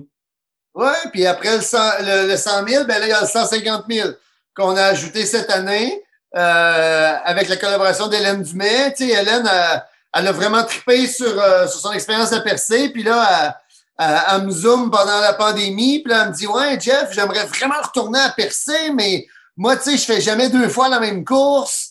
Euh, ça fait qu'il y a-tu quelque chose que tu pourrais me proposer là, qui serait plus long un peu? Fait que là, on commence à travailler sur un parcours de, de je sais pas, là, on parlait au, au début de autour de 200 km, tu sais. Fait que là, je commence à linker quelque chose de Cap-Gaspé à percer. Mais tu sais, à un moment donné, moi, je mettais du temps là-dedans, puis je disais à Hélène, je dis, tu sais, Hélène, pourquoi on l'ouvre pas à tout le monde, tu sais? On va faire une course en autonomie de 150 km, puis euh, on va lui donner un petit nom, un petit nom sexy, puis ça a donné les 60 heures d'Hélène, tu sais. Alors, euh, malheureusement, on n'a pas pu le présenter l'an dernier à cause de la pandémie. On espère pouvoir le faire cette année. Mais tu sais, c'est une course qu'on. C'est sûr, c'est une course qu'on va présenter à un moment donné, tu sais. Euh, parce que ben, le parcours est exceptionnel, tu sais. On, on va passer sur le parcours principal de l'Ultra Trail du bout du monde qui a lieu en, en septembre. Après ça, sur tous les parcours euh, du Gaspésia 100 vélo de montagne pour rejoindre le parcours principal du Gaspésia 100. Ça fait que, tu sais, on passe euh, un paquet de tableaux complètement capotés de, de toutes les raisons qui font que la Gaspésie, c'est une des trois principales destinations de tourisme d'aventure dans le monde selon le National Geographic. tu sais. Ah ouais. C'est ce qui se passe entre Percé puis, puis Forillon là, qui fait que cette région-là est aussi prisée internationalement. Ça fait que ça, ça risque d'être un beau parcours, puis on a très hâte de pouvoir présenter cet événement-là. Ah, c'est cool. Puis là, c'est un 150 miles, fait que 240 quelques kilomètres, full autonomie. Quand tes gens arrivent sur, tu disais que ça finit avec le parcours du Gaspésia, est-ce qu'ils ont le droit de soudainement avoir de l'autonomie parce qu'ils passent à des ravitaux ou c'est 100% autonomie jusqu'à percer? Ben, c'est 100% autonomie jusqu'à percer. Euh, tu sais, euh, euh, là, on est en train d'étudier comment on organise ça. Là. Il pourrait y avoir des, des pénalités pour le- des pénalités de temps pour l'utilisation, mais tu sais, en même temps, quand tu te lances sur un parcours de 150 000, là, tu t'en fous pas mal de ton temps. Là. Tu sais, ton, Ah oui. ton objectif, c'est de terminer la course. tu sais. Puis d'autant plus aussi que on le propose vraiment comme une aventure en autonomie. Alors, tu sais, plus que comme une course, justement. Puis ça, ben, c'est vraiment dans la foulée de ce que plein de coureurs ont vécu pendant la pandémie, tu sais, à se construire des défis tripants. Fait que là, ben, c'est un défi tripant, semi-encadré, si on veut. Alors, euh, ben, semi-encadré, mais même si l'encadrement paraîtra pas, il va être là. ah oui. C'est même la préparation aussi qui, qui, qui est euh, offerte par l'événement via Hélène qui peut aider les gens qui veulent s'y préparer. Je sais qu'il y avait des séminaires, je pense à, à quelques moments, des webinaires où, où les gens pouvaient euh, jaser avec Hélène puis de voir comment on se prépare à ça. Euh, il y a Thomas Duhamel, comme on le disait tantôt, triple champion euh, du, euh, du Gaspésia 100 qui est là se lance sur le 150 mètres. Ça va être, ça va être trippant à suivre. hein. Ah oui, absolument, ça va être le fun certain. Donc, euh, en fait, toutes les, toutes les, tous les parcours sont assez intéressants à suivre, pour être honnête, parce que ben, on découvre, euh, on découvre, on découvre des athlètes. On, on- tu sais, ici là, les, les podiums qu'on qu'on voit ici à Percé, euh, ben évidemment, il y a des noms qu'on voit un peu partout sur les podiums au Québec, mais il y a aussi des noms qu'on voit juste ici. Euh, parce qu'ils font juste des courses en Gaspésie, la gang euh, de, des maritimes, ou c'est des athlètes qui sortent de nulle part ces fins de semaine-là, puis, euh, puis, puis deviennent des deviennent des podiums, tu sais, avec des noms qui sont plus connus. Alors, euh, je, trouve je trouve ça le fun, tu sais, ça, ça nous permet aussi de renforcer notre image. Euh, c'est pas un événement élite, là, le, le, le, le Gaspésia 100, puis c'est pas qu'on n'aime pas l'élite, là, mais on n'a pas de programme élite. Tu sais, des fois, il y a des coureurs qui m'appellent, puis qui me disent Hey, Jean-François, as-tu un programme pour les élites? Je dis Ben non, je dis, mais si tu viens puis tu nous prouves que tu es une élite en terminant sur le podium, ben on t'invite l'année d'après. Tu sais, euh, ça se mérite ici de faire partie du programme du programme élite, tu sais, puis les coureurs, ben ils trouvent ça bien drôle quand je leur dis ça, tu sais, ils se disent ouais, c'est vrai, ça a de l'allure, tu sais, euh, euh, on n'a jamais fait ton parcours, ça fait que pourquoi moi je serais une élite, tu sais.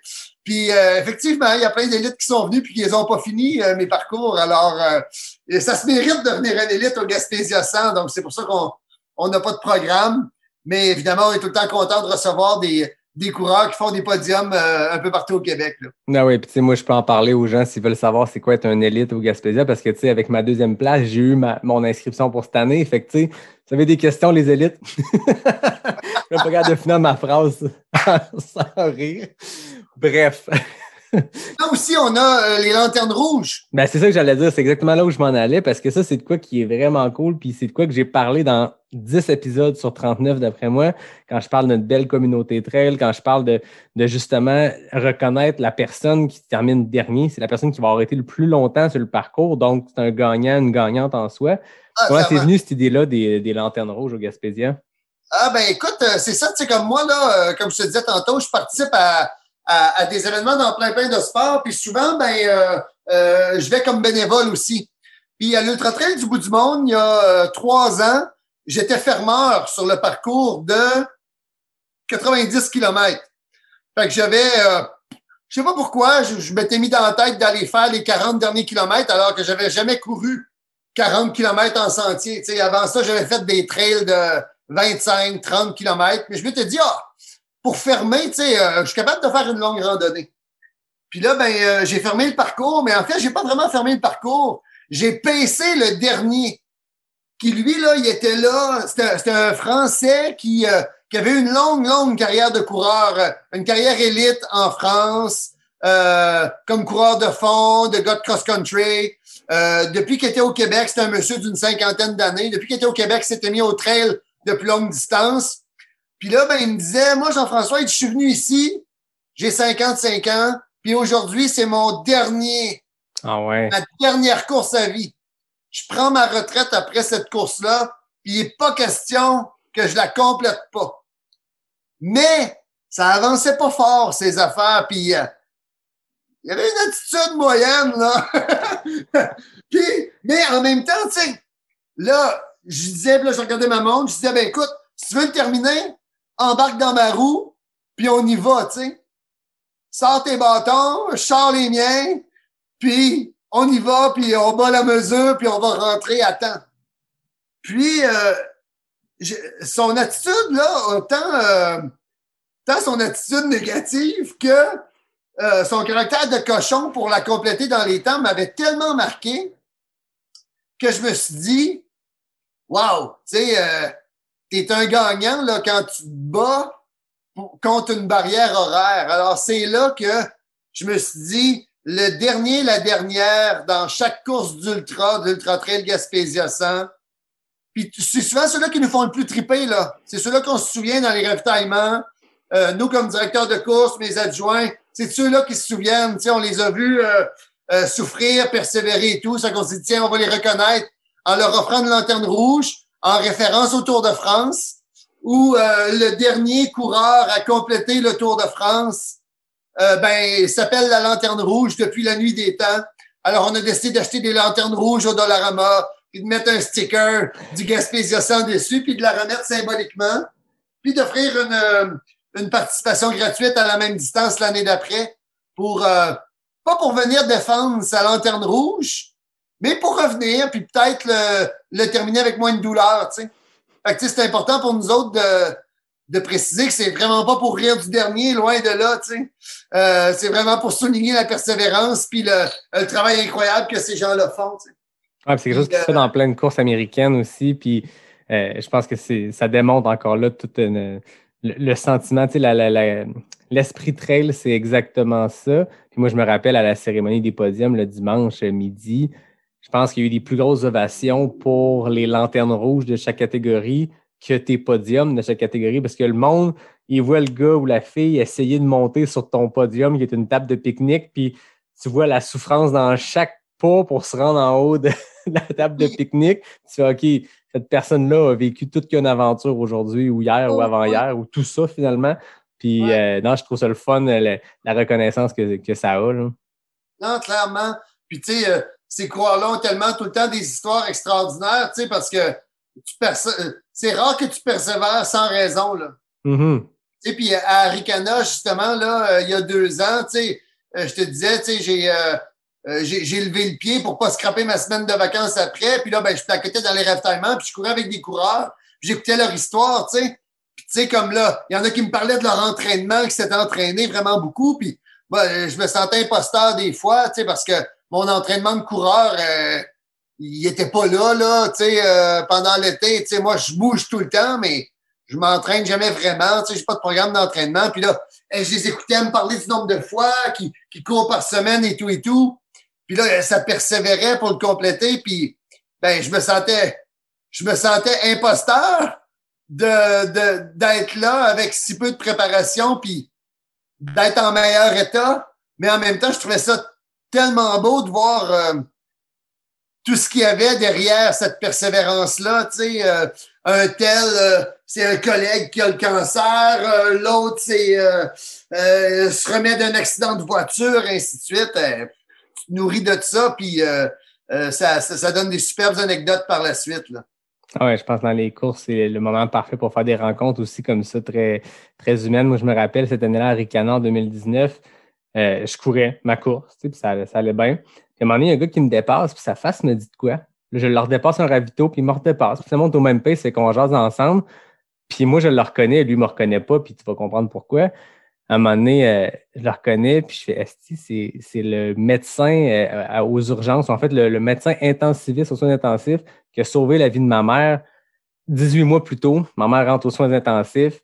Puis ce gars-là qui nous avait rassuré, mon père, ma soeur et moi, qui nous avait expliqué qu'il avait pris son temps dans son espèce de beat de vie de fou d'intensiviste qui gère les soins intensifs euh, à l'Hôtel Dieu à Québec. Puis là, boum, il me dépasse, puis on a jasé, puis on a passé 45 minutes ensemble sur le parcours. Puis je lui ai dit à un moment donné, je lui ai dit, tu me reconnais pas, mais tu as sauvé la vie de ma mère. Puis là, j'y raconté, puis il se rappelait comment c'est arrivé. Puis tu te dis, moi, je suis en train de vivre une course, je suis en train de, de, de, de me dépasser dans un événement. Puis là, boum, tu rencontres quelqu'un comme ça, puis tu tombes dans les confidences, puis dans les discussions. Puis finalement, ce gars-là, on s'est revu quelques fois, il habite à Québec, fait qu'on est allé courir ensemble dans le temps qu'on pouvait. Ça a comme créé ça, mais c'est freak pareil. Puis tu tombes souvent dans des courses quand tu choses avec du monde. Je sais pas si c'est la carence de, de, de calories, d'énergie, mais on dirait que les gens sont comme vraiment plus vrais, transparents, puis les gens se livrent rapidement à des confidences ou peu importe, comme ton gars que tu suivais euh, euh, à Trail du bout du monde ou, ou Ouais. gens que tu as croisés à Arcana. C'est fou ces histoires-là. hein.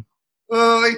Puis euh, ce que j'aime beaucoup aussi quand, quand je fais des courses de trail, c'est que euh, Tu sais, évidemment, là, euh, je suis pas très connu, là, c'est pas tout le monde, là, qui connaissent ma face. Il y a juste les coureurs qui sont venus, parfois, ils me reconnaissent puis ils me saluent. Puis là, ben, tu sais, les gens comme tout le monde, là, me demandent, hey, tu viens d'où? Je Ben, je viens de la Gaspésie. Ah ouais, tu viens de la Gaspésie, tu connais-tu l'Ultra Trail Gaspésia 100? Je dis, Ouais, ouais, ouais, ouais, ouais, ça le fun. Ah ouais, ah, moi, si sur ma l'année prochaine, des fois, on me dit des affaires moins bonnes, là, genre, ah ouais, ça, c'est un cut-off de merde, euh, moi, je serais jamais là. Je ah ouais, puis là, ben, fait que, tu sais, je fais mon caméléon, je trouve ça bien drôle, tu sais, fait que j'ai tout le temps bien, bien du plaisir de, de me glisser dans un, dans un peloton de trail running. Ah, c'est clair. Moi, il y a un truc, euh, puis on dirait qu'on en parle encore plus ces temps-ci avec la, récente annonce de l'UTMB, avec leur UTMB World Series, puis il y a comme une espèce de mouvement, il y a des courses qui vont boycotter les points ITRA parce que c'est passé. Pour ceux qui écoutent qui n'ont aucune idée de ce qui se passe, c'est que l'UTMB, que, que tout le monde connaît, euh, a décidé qu'elle allait lancer en 2022 l'UTMB World Series, qui allait remplacer l'Ultra Trail World Tour, qui est une série de courses dont Arikana fait partie. Puis, ils ont annoncé un partenariat avec Ironman, puis en disant, nous, l'UTMB, on n'a jamais réussi à percer le marché américain, on va essayer avec euh, Ironman de faire ça. Puis ça a été très, très mal reçu dans, dans la communauté. Puis on a vu ces courses-là très euh, roots aux États-Unis. C'est de quoi que je parle souvent, mais j'ai toujours pas trouvé le terme francophone québécois pour parler d'une course qui est roots. Mais tu sais, aux États-Unis, il y a ça, tu sais, la, fameuse histoire du on trace la ligne de départ avec une, canne de peinture dans, dans gravel, puis c'est ça. Puis je trouve que le Gaspésia a vraiment ce feeling-là, roots. Puis tu le disais tantôt, je sais pas comment tu l'as dit, c'est broche à foin de luxe. Ouais, Tu sais, il y a quelque chose de très roots, puis tes lanternes rouges, ça me faisait, ça qui me faisait penser à ça. C'est directement relié à ça. Puis tu sais, les courses américaines, c'est ça, c'est modeste, puis c'est vraiment porté par des gens de cœur qui te font visiter des régions où tu ne serais pas allé autrement, ou c'est des endroits inusités que tu ne trouverais pas par toi-même. Puis je trouve qu'il y a quelque chose de très, très roots dans le Gaspésia qui s'inscrit dans. Peut-être que c'est le fait que c'est né un peu de, de l'inspiration du Leadville, le Leadville qui est une course de trail et de mountain bike qui est Ouais. extrêmement connue. Et je trouve que tu as ça, tu as réussi à créer ce feeling-là que tant de coureurs recherchent. Puis après avoir jasé avec plein de monde de, Ouais. de semaine en semaine, je pense que les coureurs de trail, les coureurs de trail aiment ce côté-là roots. Toi, comment tu as perçu ça la, la semaine passée, cette annonce-là, de l'UTMB euh, World Series, puis euh, on entend parler de plein de courses américaines, la Hard Rock et tout, qui font, ben nous, fuck off, on va boycotter les, les points ITRA, puis euh, tout ça. Comment tu as reçu ça, toi, qui es organisateur de courses, qui paie, je suppose, l'espèce de, je sais pas comment ça marche pour être une course officiellement ITRA, mais euh. Comment tu as perçu ça? Ben, pour être une course ITRA, là, d'abord, là, euh, il faut être membre de l'International Trail Running Association. Donc, c'est pas un gros membership, c'est un membership selon notre braquette de participants. Fait que, tu sais, nous, euh, l'Ultra Trail Gaspésia 100, là, on paie le montant de base de, je pense, 150, 200 pièces par année pour être membre de l'ITRA. Puis après ça, on a simplement à soumettre nos parcours dans la base de données. Puis là, la base de données va l'analyser, puis va pondre des points, puis va nous dire, ben, ça, c'est un parcours ITRA 2, ITRA 4, jusqu'à 6, je pense maintenant que ça va. Après ça, pour être une course qualificative de l'Ultra Trail du Mont Blanc, ben, quand on a notre cote ITRA pour nos parcours, automatiquement, euh, ben, c'est ça. Les athlètes amassent des points ITRA. Après ça, pour devenir qualificatif pour l'Ultra Trail du Mont Blanc, ben là, il faut faire application auprès de l'UTMB. Puis quand l'UTMB reconnaît notre cote ITRA, ben là, on devient qualificatif pour l'UTMB, puis on peut utiliser le petit logo avec le petit bonhomme. puis aussi, euh, c'est là aussi qu'on devient euh, une course officiellement qualificative pour le, euh, euh, le Lavaredo Ultra Trail en Italie. Donc, c'est un peu comme ça que ça se passe. Donc, ça ça coûte rien. C'est juste un processus euh, qualificatif. Je te dirais que les premières années qu'on le faisait, moi, j'avais été surpris de voir comment c'était simple. Mhm. Euh, Parce qu'au début, là, la première fois que j'organisais un ultra trail, je me disais, hey, wow, j'aimerais ça un jour être un qualificatif pour l'UTMB, parce que ça fait sexy, à dire d'un communiqué de presse qu'on est un qualificatif pour la, un, un qualificatif pour la plus grande course au monde, qu'au début, c'était juste ça, je me disais, ah, ça serait drôle qu'une petite course en Gaspésie le fasse. Puis on a été une des premières au Québec avec, euh, avec le Québec Mega Trail à être qualificatif. Mais le processus était tellement facile que rapidement, toutes les courses le sont devenues, ou presque. Même s'il y a beaucoup de parcours qui passent même pas proches de se rapprocher de ce qu'on vit quand on va euh, courir à Chamonix. Tu sais. Ah, j'ai Euh, l'impression aussi que dès que tu as les points, après ça, c'est pas nécessairement pour l'UTMB, l'UTMB, mais tu sais, quand on regarde l'OCC, qui est une course de 50 km dans le cadre de l'UTMB, là, justement, tes points dans tes plus petites courses, avec des événements qui n'ont pas de 100 K ou de 100 miles, peuvent même être officiellement une, une course qualificative UTMB parce que ton 50K de 1200 mètres de D+, donne deux points. Fait que si tu le combines à autre chose, il peut t'amener au nombre de points nécessaires pour l'OCC. Puis, tu sais, c'est- c'était surtout intéressant pour permettre aux athlètes québécois de se donner, euh, d'embarquer sur le classement ITRA, tu sais, et d'avoir une cote ITRA, même si on sait que, ben, euh, ici, on fait des courses juste l'été. Donc, évidemment, là, un, un coureur de trail euh, qui habite euh, dans les Alpes françaises ou, euh, euh, ou en Italie, ben, il risque d'avoir plus d'occasions de faire des courses Ah oui. que nous ici au Québec. Ça fait que, tu sais, les cotes vont varier, mais quand même, tu sais, c'est pour ça qu'on le faisait. Maintenant, comment j'ai reçu l'annonce, ben, ça me surprend pas particulièrement, tu sais, parce que euh, on était chanceux jusqu'à tout récemment, là, le trail running, c'était pas vraiment une business. Sauf qu'à partir du moment que quelque chose devient populaire, ben, des organisations qui veulent faire de la business s'intéressent à ça, tu sais. Fait que, tu sais, déjà au Québec, il y a des événements que les gens aimaient beaucoup, qui ont été vendus à des entreprises privées. Euh, puis qui les ont, qui ont transformé ces événements-là que les gens aimaient en business. Euh, nous, on a eu des offres. Il y a des gens qui ont voulu acheter l'Ultra Trail Gaspésia 100. tu sais. Là, je dis, ben, voyons donc, ça se vend pas, l'Ultra Trail Gaspésia 100. tu sais. C'est moi qui vais le faire. Puis quand je le ferai plus, il n'y en aura plus. C'est ça, c'est ça l'affaire. Tu sais, Tu sais, Laz, il vendra jamais euh, la Barclay, là. Tu sais, c'est son trip à lui. Ça fait qu'il le fait. Puis euh, quand il le fera plus, ben, euh, on verra, tu sais. Ça fait que je suis pas vraiment surpris, là. Tu sais, je m'attendais à ce que des, des grandes organisations, surtout que l'année passée, on a vu Spartan Race commencer à s'intéresser au trail running. Tu sais, c'est un- c'est une grosse business, là, Spartan Race, là, aux États-Unis. Euh, fait je suis pas particulièrement surpris de voir Ironman commencer à embarquer là-dedans. Euh, Qu'est-ce que j'en pense? J'espère que toutes les courses, on va pouvoir continuer de d'avoir des points ITRA parce que si l'ITRA devient corporative, elle aussi, ben ça sera plus une association de trail running. Mhm. Ça va être, ça, ça- va être un partenaire de l'entreprise privée. Puis là, ben, j'espère que plein d'autres petites organisations comme moi vont décrocher puis vont dire, bon, ben, gardez vos trucs. Fait que, tu sais, moi, de perdre ma qualification pour mon caractère qualificatif pour l'Ultra Trail du Mont Blanc, ça m'est égal, tu sais. euh, ça touche quoi? euh, 4% des coureurs qui viennent à l'Ultra Trail Gaspésia 100 qui veulent, qui aspirent à faire l'Ultra Trail du Mont Blanc un jour. Fait que, c'est pas, c'est pas très grave. Tu sais, s'ils aiment ma course, ils vont continuer de venir. Mais ce qui compte pour moi, c'est que l'ITRA demeure, euh, demeure indépendante, tu sais. Puis qu'on puisse co- continuer de, de qualifier des coureurs sur un classement international.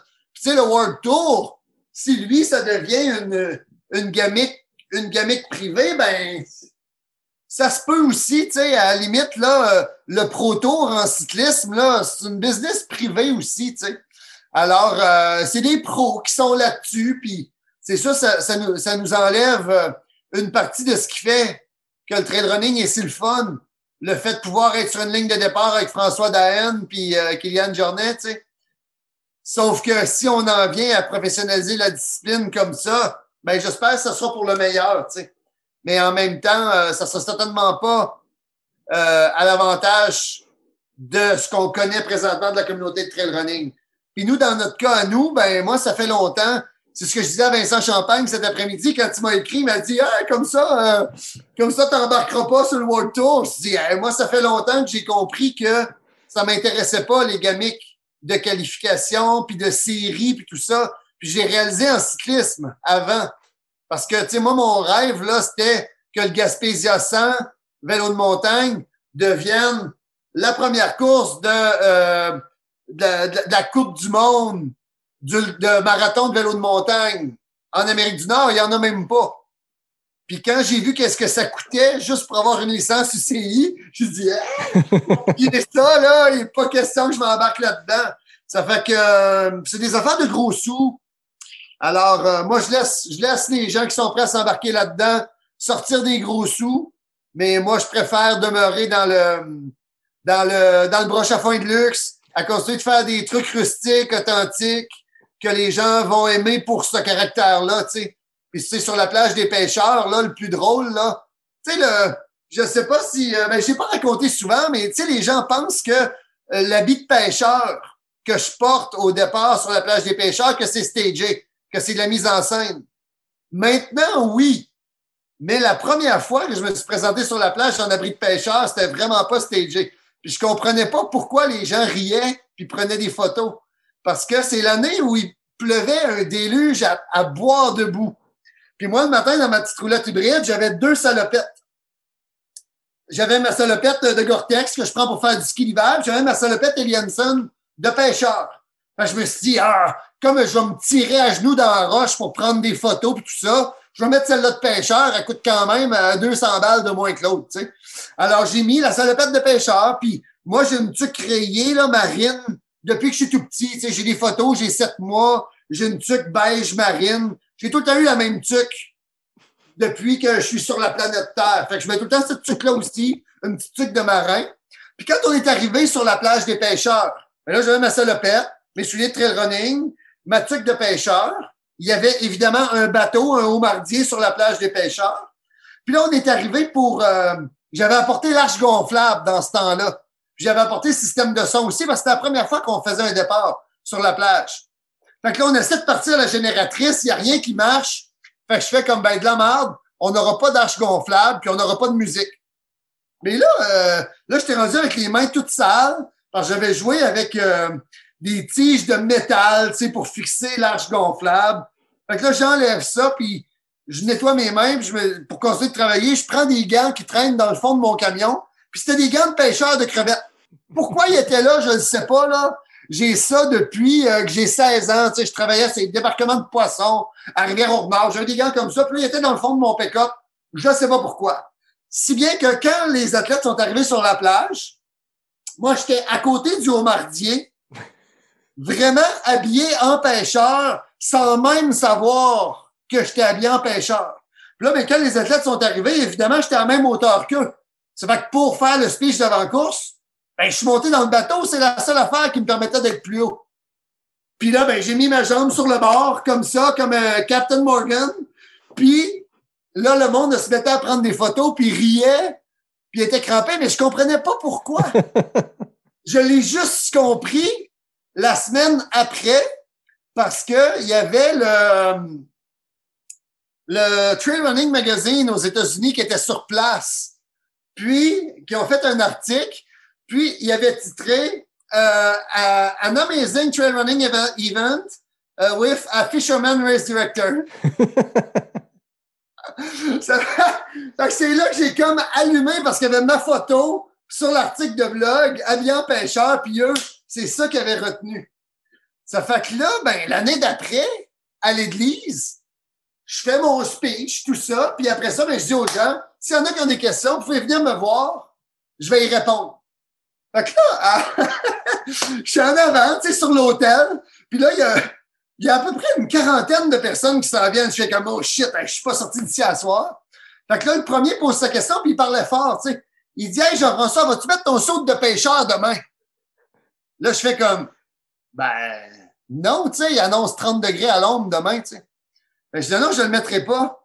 Il dit, oh, c'est flat. Fait que là, il se vire de bord, puis il y en a au moins 30 des 40 qui se virent de bord, puis qui partent, puis tout. fait que là, je fais comme, hein, c'est quoi ça? Fait que le lendemain matin, là, je pense à ça toute la soirée. Le monde veut avoir un saut de pêcheur, OK. Mais là, je dis, ben, je veux pas faire ça pour le stager, tu sais. C'était le fun de la première année, mais là, la deuxième, c'est sûr, ça va être un fake. Ça fait que là, euh, je regarde mon, mon fil Facebook, puis cette soirée-là, j'avais des amis pêcheurs qui venaient d'apprendre qu'ils étaient collés à quai pour deux mois à cause que le pêche océan les empêchait de sortir en mer à cause des baleines noires. Ils voulaient pas que les baleines noires se pognent dans les filets des pêcheurs. Là, ils étaient en tabarouette, puis il y a de quoi d'être en tabarouette. Là, tu, tu travailles comme un fou pendant deux mois dans l'année pour te faire un salaire pour toute l'année. Là, on t'empêche de le faire. Fait je me suis dit, ah ben, tiens, demain, je vais mettre mon saut de pêcheur, puis je vais mentionner que c'est en hommage à mes amis pêcheurs qui, qui sont taqués et tout et tout. Ça fait que depuis ce temps-là, ben, euh, je mets la salopette pour les départs, pour le kick de la patente, mais euh, je suis jamais allé en mer pour pêcher, malheureusement. Écoute, ça fait partie de ton branding, ça fait partie du- de l'expérience Gaspésia. C'est comme la, comme la cigarette de Laz à la Barclay, toi, c'est le Ouais, site de pêcheur. ça. Ouais, Ouais, c'est ça. Fait que c'est, c'est drôle parce que ben maintenant, il y a vraiment beaucoup de gens qui m'en parlent. Tu sais, on, on va dans les salons de course à pied à Montréal, puis tout ça, puis euh, le monde me dit Oh, t'as pas amené ta salopette. Non, tu sais, une fin de semaine dans un centre des congrès, on se garde une petite gêne, mais c'est ça, je trouve ça le fun que, que les gens se souviennent de ça. Alors, euh, ben maintenant, on prend, on prend un plaisir à, à la mettre euh, pendant 15 minutes à chacun des neuf départs euh, qu'on donne pendant la fin de semaine. Exact. Écoute, vous essayerez de demander à la gang d'Ironman qui va acheter des courses pour faire la World Series s'ils vont avoir des histoires aussi authentiques et vraies que ça. J'adore ça. Mais je tiens quand même, euh, ben, j'ai aimé ta réponse. euh, C'était intéressant. Je voulais le voir un peu de, ta perspective à toi.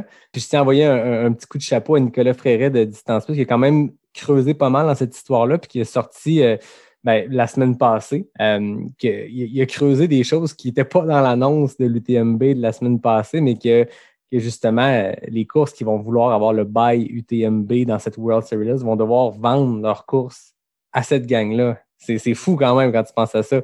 Mais ils veulent percer le marché américain. Mais tu sais, quand on voit ce qui fait la renommée, en tout cas de la trail américaine, cet aspect-là très roots, quand on voit la, Hard Rock en 2017 qui a un peu envoyé, euh, envoyé paître, disons-le poliment, l'UTMB quand ils leur ont dit, ben là, euh, vous prenez pas vos points, mais là, nous autres, on veut Kylian à l'UTMB, puis il a besoin de vos points de votre course pour la faire. Puis leur ont fait, ben, just too bad.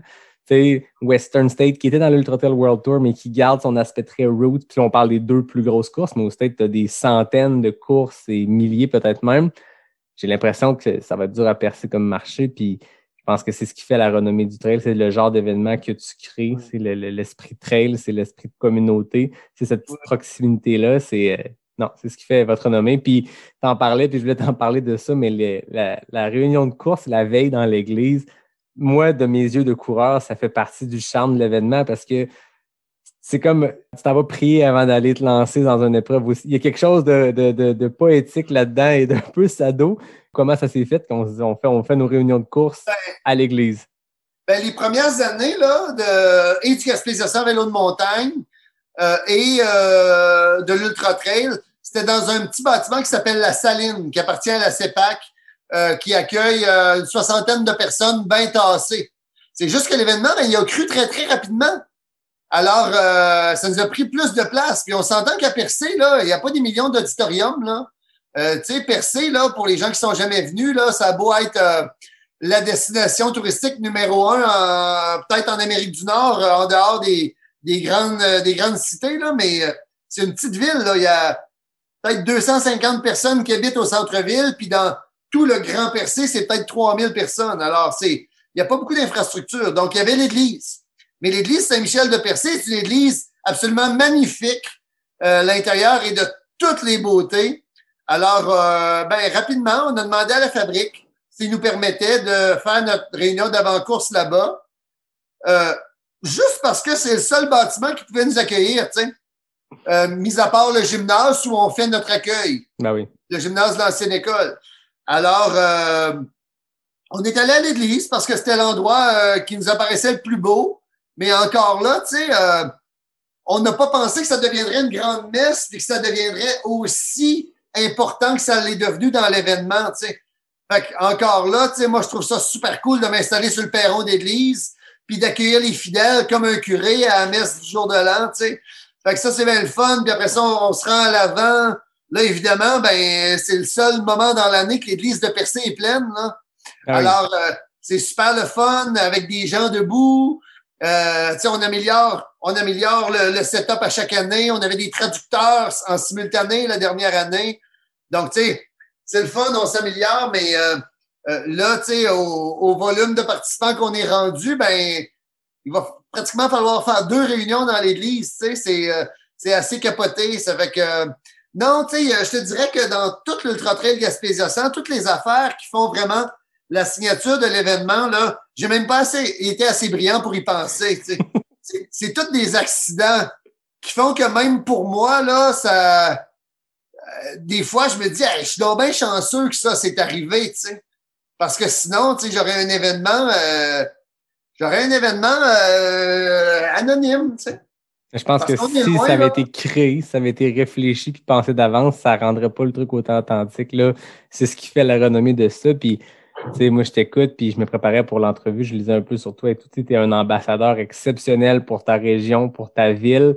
Je pense que Percé est chanceux d'avoir euh, Jean-François Tapp. Puis, je veux dire, ça prend bien quelqu'un de tourisme, quelqu'un d'événement qui crée des occasions, qui crée des choses pour réussir finalement en 2021 à remplir une église?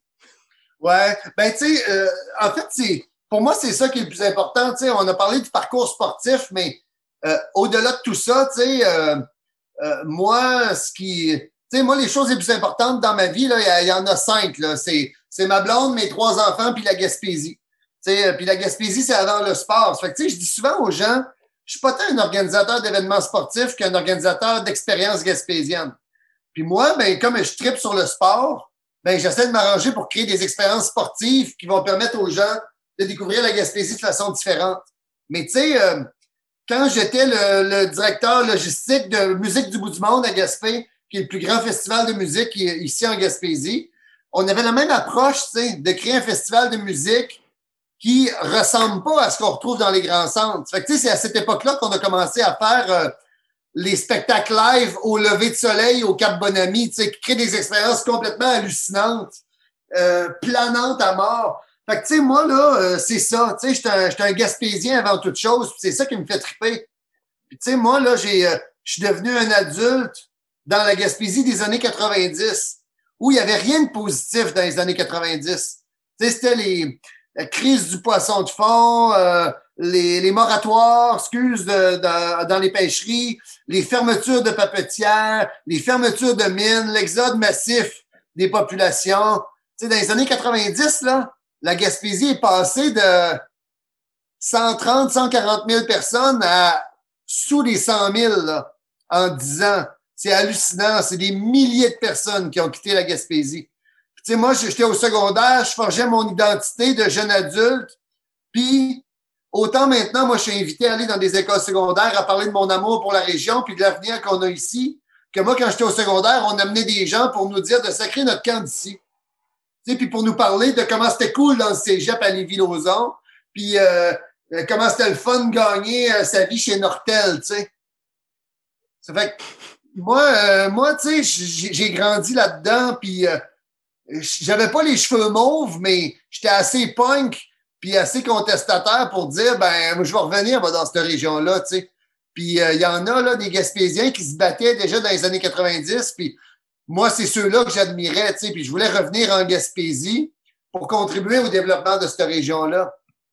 Puis tu sais, là, je trouve ça, je trouve ça cool parce que récemment, il y a, y a un pop-up qui est sorti sur Facebook, là, l'équipe d'ambassadeurs de la Gaspésie de 2010, tu sais. Puis j'étais dedans, c'est la première fois que j'ai été identifié comme ambassadeur. Puis je faisais comme, oh shit, tu sais, ça fait plus de dix ans, c'est donc bien cool, tu sais, mais c'est ça que je voulais faire dans la vie, être ambassadeur de la Gaspésie. Ça fait que, tu sais, maintenant, je suis pas mal content de pouvoir le faire avec les événements gaspésiens, avec le camp de base Gaspésie aussi, qu'on le fait à l'année en, en créant euh, euh, des retraites de yoga, des retraites de trail running, en guidant des gens euh, dans différentes activités de tourisme d'aventure. Donc, euh, c'est vraiment chouette. Puis, ben, euh, j'espère faire grandir mes enfants dans une Gaspésie plus positive que celle dans laquelle moi j'ai grandi. Pas parce que pas parce que mes parents puis les parents de mes amis étaient moins bons que nous autres, mais juste parce que ils n'avaient pas vraiment d'issue là, dans ce temps-là. Là. Économiquement, ça allait pas bien. Puis euh, le climat était morose. Alors là, on est dans une Gaspésie qui est complètement différente. L'économie va super bien. On a un plein d'emplois, une pénurie de main-d'œuvre, pénurie de logement, pénurie de garderie, pénurie de tout. C'est, c'est, euh, ça roule la Gaspésie présentement. c'est super le fun de, d'en faire partie puis de, d'y collaborer euh, humblement avec, euh, avec les compétences qu'on a acquis au fil des années. Ben, félicitations. Pour vrai, je te lève ma bière. C'est vraiment très, très, très inspirant tout ça. Toi, c'était clair dans ta tête quand tu es allé étudier à Trois-Rivières que le but, c'est d'aller acquérir des compétences ailleurs puis revenir euh, en Gaspésie. C'était ça le plan euh, du jour 1? Oui, oui, moi, c'était clair que je voulais revenir. Puis d'ailleurs, euh, quand j'ai quitté Trois-Rivières après mes, mes études en archéologie, je me suis installé à Rimouski. Puis là, ben, tu sais, mes parents qui, eux, avaient déjà quitté la Gaspésie. Mes parents habitent toujours la région de Québec, d'ailleurs. C'est pour ça que je suis souvent dans la région de Québec pour courir, faire du vélo. Ben, mes parents étaient déjà là-bas, puis je me suis installé à Rimouski, puis eux, ils se disaient, ben, Colin, euh, c'est chouette, il a choisi Rimouski, c'est presque pareil comme la Gaspésie.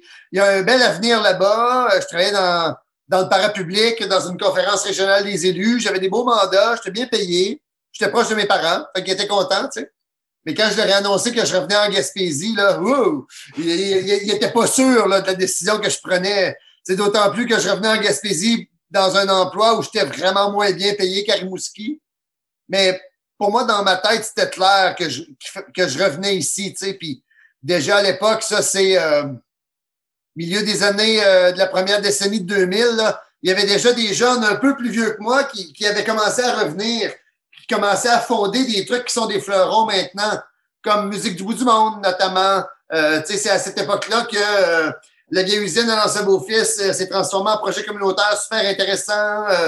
Euh, un peu après, il y a les premières microbrasseries qui sont arrivées, Pit Caribou, ainsi de suite. Fait que, il y a un paquet de, d'entreprises, d'initiatives super inspirantes qui ont vu le jour en Gaspésie, qui ont commencé à donner espoir aux, gens, puis à craquer euh, des jeunes comme moi, qui voulaient revenir aussi, puis faire une différence avec, avec tout ce beau monde-là qui revenait. Puis tous ceux qui étaient là aussi depuis longtemps, puis qui qui ont jamais quitté la région, puis qui se sont battus toutes ces années-là, euh, Claudine Roy qui a fondé la, la traversée de la Gaspésie en ski de fond, tu euh, c'est moi, je dis souvent que je marche dans ses trails à elle, tu euh, tout est facile pour moi, là, elle, ça fait 30-40 ans qu'elle se bat, là.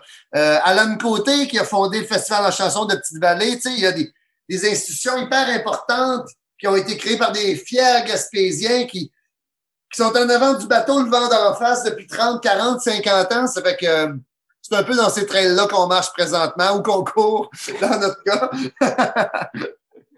Ah, OK, c'est vraiment, vraiment très cool. Puis parlons-en du camp de base parce que c'est un autre de tes multiples projets.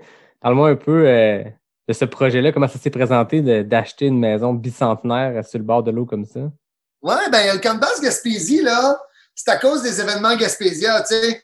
Parce que euh, euh, les premières années que je faisais le Gaspésia 100, euh, tu sais, ma blonde euh, était euh, coordonnatrice adjointe du Festival Boîte et Bitume, les premières éditions. Mais quand on a eu des enfants, bien évidemment, elle s'occupait des enfants pendant les événements. Fait que je revenais après les événements, puis elle me disait, ben comment ça s'est passé? Je disais, ben, ça s'est super bien passé, mais tu sais, sur le plan financier, là, euh, ça marche pas, tu sais, c'est pas payant. Puis euh, ben, l'idée, c'était pas de faire de l'argent, mais c'était d'au moins pouvoir payer les factures, tu sais, avec un événement. C'est ça qu'on recherche, tu sais. Fait que je disais tout le temps à la blague, chérie, ça nous prend un hôtel, tu sais. Parce que je me disais, tu sais, euh, c'est simple, là, tu sais, t'as un hôtel, euh, les gens payent 100 piastres, euh, tu fais le ménage, puis c'est fini, tu sais. Je me disais, je pense que l'argent en tourisme est dans les hôtels. Ça fait que euh, je faisais tout le temps le running gag après chaque événement, tu sais.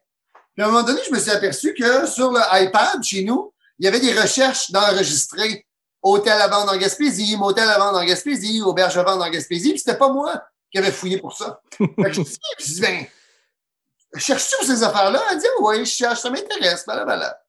Je dis, ah, bon, ben, cool, ben, on, s'est mis à regarder plus sérieusement. Puis à un moment donné, ici, sur la plage à Coin du Banc, euh, on venait d'avoir notre deuxième bébé, euh, Yael, puis on a fait une balade en fat bike sur la plage avec les chariots en arrière qui calaient dans le sable.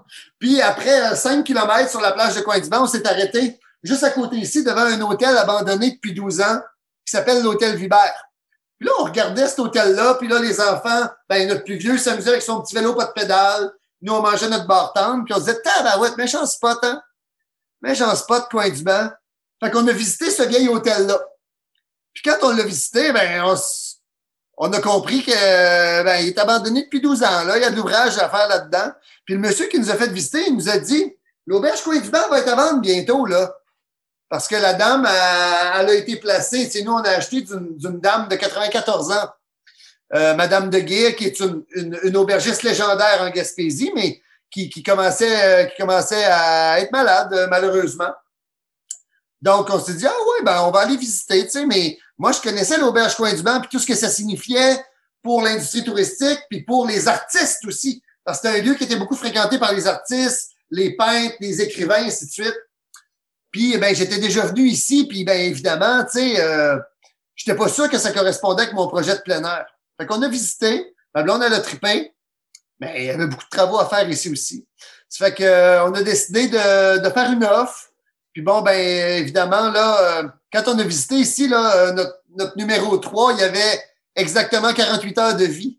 Donc, il était tout neuf. Donc, Mathias, il a connu rien d'autre que le camp de base Coin du Bar, lui, dans sa vie. Donc, on a visité, on a fait part de notre projet à la famille de Madame de Guire, de conserver le cachet, euh, d'ajouter les activités de plein air, de construire les activités culturelles également, euh, avec tout le côté artistique, historique des lieux. Puis bon, ben notre projet les a séduits, puis euh, ils ont décidé d'accepter notre offre, même si, à ce qu'on m'a dit, c'était pas l'offre monétaire la plus importante. Puis on s'est lancé là-dedans. Donc, pour faire un Gaspésia 100, mais toute l'année durant. Donc, l'objectif avec le Camp Gaspésie, ben, c'est, c'est de donner des vacances de plein air gaspésiennes authentiques aux gens qui viennent ici. Alors, tu sais, euh, moi, là, euh, euh, quand je suis ici, je suis tantôt guide de kayak de mer, guide de paddleboard, guide d'escalade de glace, de ski hors piste en hiver, de ski hop, de fat bike. Là, on se lance dans l'aménagement de sentiers de vélo de montagne bientôt. Euh, on guide en trail running aussi. Euh, l'été passé, je faisais trois, quatre sorties de, comme guide de trail running à chaque semaine. Puis bon, ben évidemment, dans les moments les plus tranquilles, comme euh, la semaine passée notamment, ben on est en zone jaune en Gaspésie. Donc, on a eu l'occasion d'organiser un événement, une retraite de yoga ici. Ça fait qu'il y avait une quinzaine de filles qui sont venues ici pour une retraite de yoga plein air.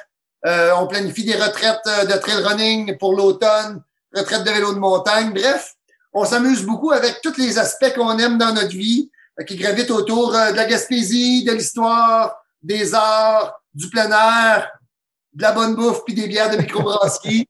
alors, euh, alors voilà, donc on a, on a, réussi à se créer, si on veut, une vie gaspésienne pas mal cool à Coin du Banc, même si, ben, Coin du Banc, là, comme ce soir, il y a quatre cheminées là, qui boucanent à Coin du Banc. Là. c'est pas une grosse population. Euh, évidemment, pour les enfants, euh, ils n'ont pas d'amis là euh, pour jouer dehors après l'école au hockey ou à balle Donc, c'est un, un, milieu particulier, mais il y, a, y, a, tout le temps de la visite ici. Alors, tu sais, nous, on est tout le temps nourris par la visite. nos amis de Gaspé, de Chandler nous visitent également avec leurs enfants. Alors, on, on s'est fait une ville fun avec tout ça. Puis, ben, ça nous permet de faire découvrir la Gaspésie à l'année ici à Percé, à Coin-du-Banc. Méchant beau trip. Ouais, c'est assez trippant. Puis tu sais, comme quand on a débuté, là, on s'entend, là, une jeune couple avec trois bébés euh, qui, qui arrivent de 15 mois d'études à Sherbrooke, euh, donc qui n'ont pas une scène dans leur poche, qui achètent un auberge bicentenaire, euh, un montant euh, plus qu'acceptable, alors qu'ils savent très bien qu'il y a cinq fois l'investissement à mettre en travaux, puis qui disent sur tous les toits qu'ils vont ouvrir quatre mois par année à percer alors que même les fonctionnaires qui donnent des subventions nous disent qu'on peut pas cocher la case tourisme hivernal parce qu'il n'y en a pas de tourisme hivernal en Gaspésie. Pas en Gaspésie, mais à Percé. c'est sûr que, sais, euh, on était à contre-courant pas mal. Il n'y a pas grand monde qui croyait à notre projet, pour être honnête. Mais tu sais, euh, c'est Mark Twain là, qui disait euh, ils ne savaient pas que c'était impossible, alors ils l'ont fait. Que c'était un peu ça qui s'est passé. Tu sais, nous autres, on avançait un pied devant l'autre la montagne était extrêmement grosse parce que le bâtiment était poqué, tu sais, malgré tout le cachet extraordinaire qu'il a à l'intérieur. Le bâtiment avait besoin de beaucoup d'amour, puis euh, ça a bien tombé. On en avait beaucoup à donner. Puis là, ben, le projet, il est presque... Les rénovations sont presque complétées. Ah ouais. Euh, cette semaine, là, les derniers panneaux de tôle verte ont été mis sur le toit. Il va nous rester un peu de terrassement à faire dehors, mais là, on va enfin pouvoir opérer un bâtiment. Ça fait que ça va être pas un bâtiment, une entreprise. Alors, c'est pas mal de fun. Ça fait que là, on, on, a, on a un super guide d'aventure qu'on a embauché pour, euh, pour l'été comme chef guide. Fait que ça va nous permettre de, de faire un step dans notre offre. Fait qu'on est très, très excités. On espère que les frontières vont ouvrir euh, à temps pour l'été. non seulement pour qu'on puisse tenir l'Ultra Trail Gaspésia 100, mais pour qu'on puisse euh, accueillir la visite toute l'été ensuite, euh, normalement. Ben oui, ben vous avez eu beaucoup de visites l'année passée, puis on souhaite que ce soit ça aussi cette année. En ce moment, la vaccination, ça va, écoute, à vitesse grand V. C'est vraiment impressionnant. Donc, c'est cool. J'ai l'impression que, aujourd'hui, au moment qu'on enregistre, le ministre parlait aux 18-29 ans, faites-vous vacciner. C'est ça qu'on a besoin en ce moment pour aller vers quelque chose qui est un été normal. Fait que j'ai l'impression que ça, ça voit le bon bord. Là, on est à un peu plus d'un mois du Gaspésia. C'est quoi l'état du moment? Il y a quelques semaines, tu as fait un live en expliquant tes, tes quatre scénarios possibles. Je voudrais conclure là-dessus à un mois de l'événement. Où, tu en es présentement, toi et ton organisation? Ben écoute, on s'est donné jusqu'au 20 mai pour, euh, pour faire l'annonce officielle. Euh, on, a les doigts, les bras, les genoux, les orteils, tout croisés, nous autres aussi. Là. on n'est pas dans le secret des dieux. Euh, pour être honnête, je lisais là, récemment le trail de la clinique du coureur. Ils ont, il y a eu des ententes avec la direction de la santé publique pour un tel format. Nous ici, tu sais, on ça vaut pas la peine de faire ça parce que tu sais, on a on a trop un fort pourcentage qui vient de l'extérieur. Ça fait que, tu sais, euh, on peut pas organiser l'Ultra Trail Gaspésia 100 là, pour 11% euh, de Gaspésiens qui, qui viennent faire l'événement. Ben ça fait que euh, je ne sais pas présentement à quoi ça va ressembler. Je te dirais que les scénarios qui se sont ajoutés présentement, là, dans le cas où on annulerait, ce serait de, de créer un autre événement, mais pas un ultra trail, un trail juste pour les Gaspésiens à un moment donné d'ici Noël. OK. Pour permettre aux Gaspésiens d'avoir un événement au-delà de tous les autres qui, qui attendent aussi de voir s'ils vont pouvoir avoir lieu. Là. Tu sais, euh, euh, nos collègues des Chic Choc, ben, ils sont sur le même fil que nous. La gang de l'Ultra Trail du bout du monde, ben, ils sont pas dupes. Là. Il y a eu une autre vague l'année passée qui les a ramassés eux aussi. Alors, euh, tu sais, c'est dur présentement dans le monde événementiel. hier, on avait une réunion avec tous les membres euh, d'événements et attractions Québec qui sont dans le monde de l'événementiel sportif.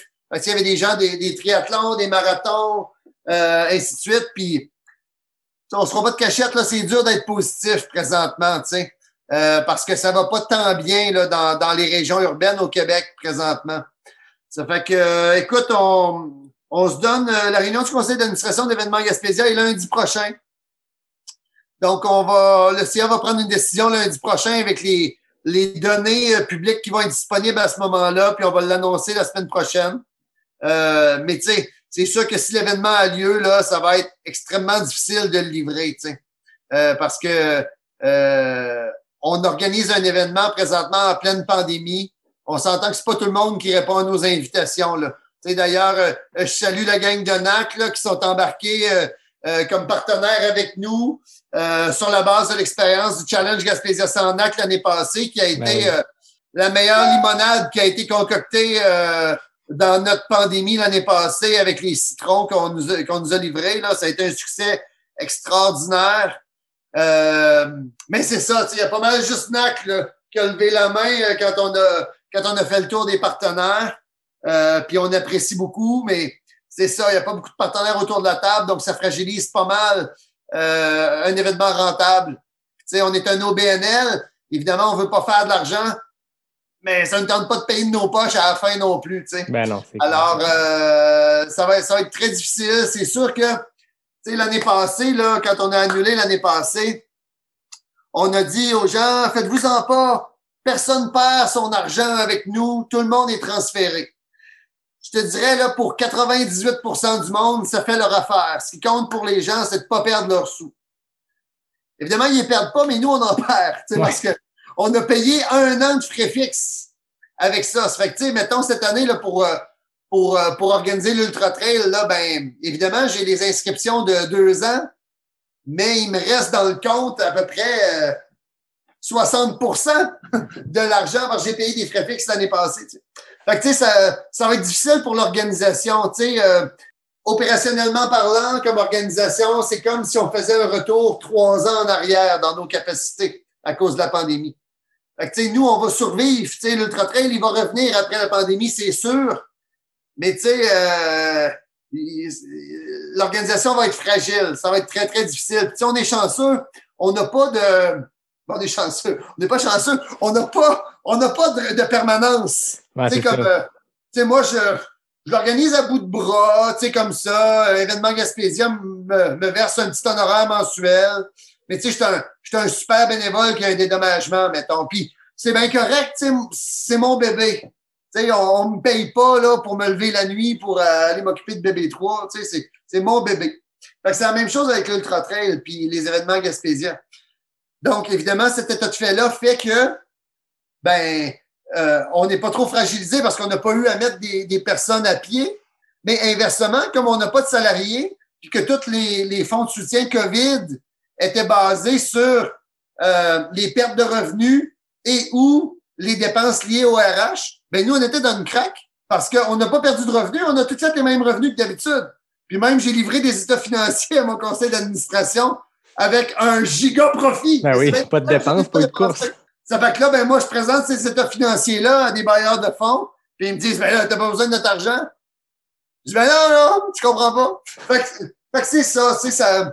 Pour une petite organisation comme nous, là, ben, ça va être ça l'héritage de la COVID. Ça fait que, on va, on va le traîner, d'après moi, pendant deux, trois éditions, dépendamment du genre de, de croissance qu'on va connaître. Puis si les gens vont continuer de nous aimer, puis de venir nous voir après la COVID, parce qu'il y a plein de choses qui vont changer aussi. Là.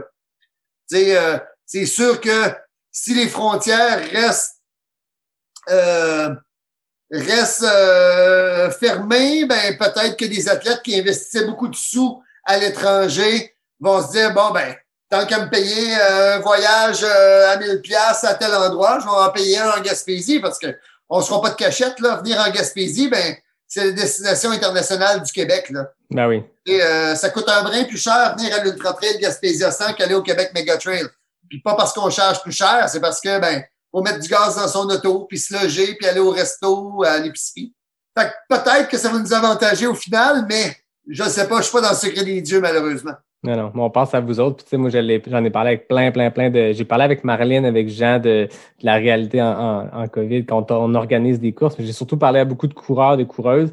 Puis tout le monde a le même message de ouais, c'est plate, nos courses sont annulées, mais nous, comme coureurs, on a un job facile, on peut continuer à courir, mais toujours rappeler qu'il faut avoir une pensée, puis il faut, faut, faut donner un coup de main à ces événements-là. Puis on espère qu'il y ait lieu, puis tout le monde tripe, puis on en a parlé pendant une heure et demie de quel point le Gaspésia, c'est un bel événement. J'ai comme pas de doute que les gens vont être au rendez-vous, que ce soit cette année ou l'an prochain ou quand la COVID nous, nous laissera euh, euh, se rendre à percer. Mais, mais c'est ça. On le sait que pour, notre communauté, en ce moment, le coup dur de la COVID, il n'est pas du côté des coureurs, des coureuses qui n'ont pas de dossard à se mettre. Ça. tout le monde peut s'en remettre de ça. C'est pour les organisateurs. Fait que on pense à vous autres. Tu sais, oui, c'est important les courses, mais tu sais, cet hiver, là, la Fédération québécoise d'athlétisme a lancé une initiative, là, Sauvons nos courses, tout ça. Tu sais, moi, là, euh, évidemment, là, comme organisateur de courses, je trouve ça important, les courses, mais avant d'être un organisateur de course, j'étais un citoyen en pleine pandémie, tu sais. Puis je me mhm. disais, euh, tu sais, moi, mon conseil d'administration, c'était pareil. Là, on se disait, tu sais, euh, c'est pas un bon timing pour demander de l'argent au gouvernement pour sauver des courses, tu sais. Alors qu'il y en a des tout petits comme moi, il y en a des gros comme le marathon de Montréal. Euh, tu sais, c'est pas le même business pour tout le monde, tu sais. Euh, tu sais, oui, c'est important les courses, mais là, on est en pandémie calvaire, tu sais. Puis là, ce qui est important, là, c'est de passer au travers, et que notre système de santé, lui, là, il tienne le coup. Là. Exact. C'est ça qui est important parce qu'il y a du monde qui travaille dans, dans, dans, les hôpitaux présentement, là, qui sont à bout, tu sais. Fait que moi, mm. je ne commencerai pas à militer pour sauver les courses à pied. Là. Tu sais, euh, oui, c'est important, mais euh, quand la pandémie va être passée, ben, ça va recommencer à être important pour le monde. Mais tu sais, ce qui me rassure, par exemple, pour l'avenir, c'est que euh, ben, évidemment, là, le challenge Gaspésia Sandac virtuel qu'on a fait l'année passée nous a fait connaître auprès de 3200 personnes qui, là, ont hâte de venir voir la vraie mm-hmm. affaire qu'on fait. Puis, l'autre chose, puis c'est une surprise avec l'Ultra Trail Gaspésia 100, c'est que moi, je pensais qu'on allait créer. Mon objectif quand j'ai créé cet événement-là, c'était de créer un événement de bucket list. Un événement là, que les gens, il faut qu'ils fassent une fois dans leur vie, puis après ça, ils repartent. Puis ils en parlent aux autres, ils sont bien contents. Mais là, euh, c'est devenu un rendez-vous pour bien des gens. Là. Tu sais, euh, la gang du Green Ghost Running Club organise un, bus. Puis là, il y a une gang du Club de trail de Montréal qui viennent à chaque année depuis trois ans. Moi, j'en reviens pas là, à chaque année quand je vois le nombre de personnes de Montréal, de Québec qui s'inscrivent, des noms que je connais. Je me dis, hey, wow, tu sais, c'est Ces gens-là se pètent 10, 11 heures de route, 9 heures pour venir faire ma course. Ça, ça me touche beaucoup, beaucoup parce que je pensais jamais créer un rendez-vous euh, comme, euh, comme les courses dans les grands centres le sont sais, le Québec Mega Trail, c'est un rendez-vous dans la région de Québec, le Trail de du coureur aussi. Mais il y a tellement de grosses communautés de coureurs à Québec, c'est, c'est plus facile à créer. Ça fait que, moi, je me considère hyper privilégié, d'avoir un rendez-vous que, qui est sur le calendrier des gens. Là, je me dis, hein, c'est capoté, là. Il y a du monde qui demande des vacances Ah oui. en plein mois de juin, alors que l'école est même pas finie pour venir ici. Je fais, wow! Et, euh, ça, c'est de l'art en barre. Ça fait que ça, ça, me- ça, ça me rend quand même confiant par rapport à l'avenir, là. Ah ouais, puis ceux qui n'étaient pas encore convertis au Gaspésia, ben là, je pense qu'ils viennent de le devenir. Là. Je veux dire, t'écouter, en parler avec passion, ça, ça vend l'événement avant même de le faire. Puis, comme tu dis, ça devient un, un rendez-vous. Moi, je, sais, je prépare mon calendrier depuis deux ans que le calendrier sac le camp, mais tu te dis, mi-juin, c'est percé, puis il y, a- il y a quelque chose de le fun là. Puis, t'en parlais de NAC, tu leur as lancé des fleurs parce que NAC est partenaire du Gaspésia depuis l'année passée avec le Gaspésia sans NAC. NAC est aussi partenaire de Pas sorti du bois depuis les tout débuts. C'était comme l'occasion parfaite pour un petit concours. Fait qu'on va finir sur un petit quelque chose de bien le fun. Les gens aiment tout le temps ça. J'aime ça le mettre en fin d'entrevue. Je le sais que les gens se rendent au bout, mais là, ça va en être une longue en plus, puis c'est parfait. Ceux qui vont s'être rendus jusqu'ici, vous pourriez gagner deux packs de performance. En fait, il y a deux packs de performance NAC à faire tirer. Donc, ça inclut une boîte de 12 bars et un sac de poudre protéinée de 500 grammes. Donc, c'est vraiment un pack très le fun euh, pour euh, découvrir ceux qui ne connaissent pas ou juste parce qu'une boîte de bars, ça passe vite. là. Ben, écoute, on ajoute, là, dans chacun de tes packs, un chèque cadeau de 50 d'événement Gaspésia. C'est bon, ça? C'est parfait. Écoutez, on a deux packs. On va appeler ça le Super Pack Gaspésia sans NAC. Donc, une boîte de bar, une poudre protéinée, puis 50$ piastres pour une course Gaspésia. Merci, Jean-François. Écoute, c'est une surprise. C'était même pas prévu, mais écoute, on ajoute ça.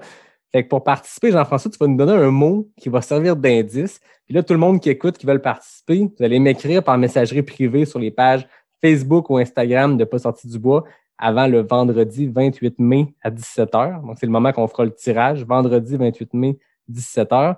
On va faire tirer les deux gagnants. Fait pour participer, vous m'écrivez le mot que Jean-François va nous donner. Donc, Jean-François, ta carte blanche, c'est quoi le mot que les gens doivent m'écrire pour participer?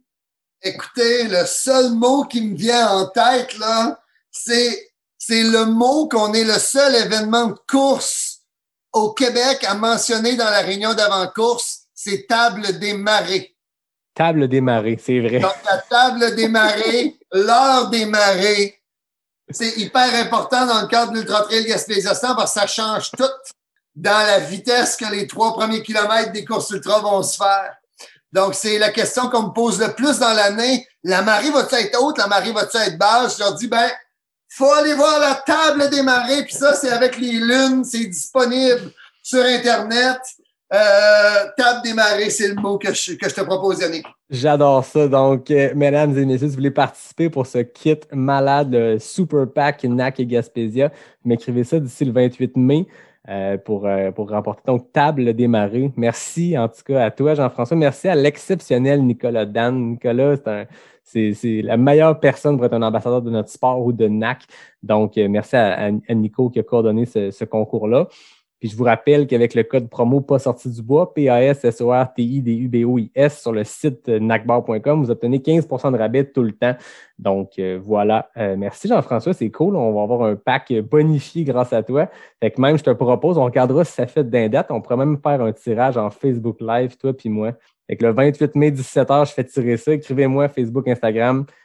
Table démarrée. Voilà. Donc, moi, pour finir, Jean-François, j'ai toujours mes questions éclairs NAC, tant qu'elle c'est Oh! NAC. 10 questions rapides à répondre le plus rapidement possible.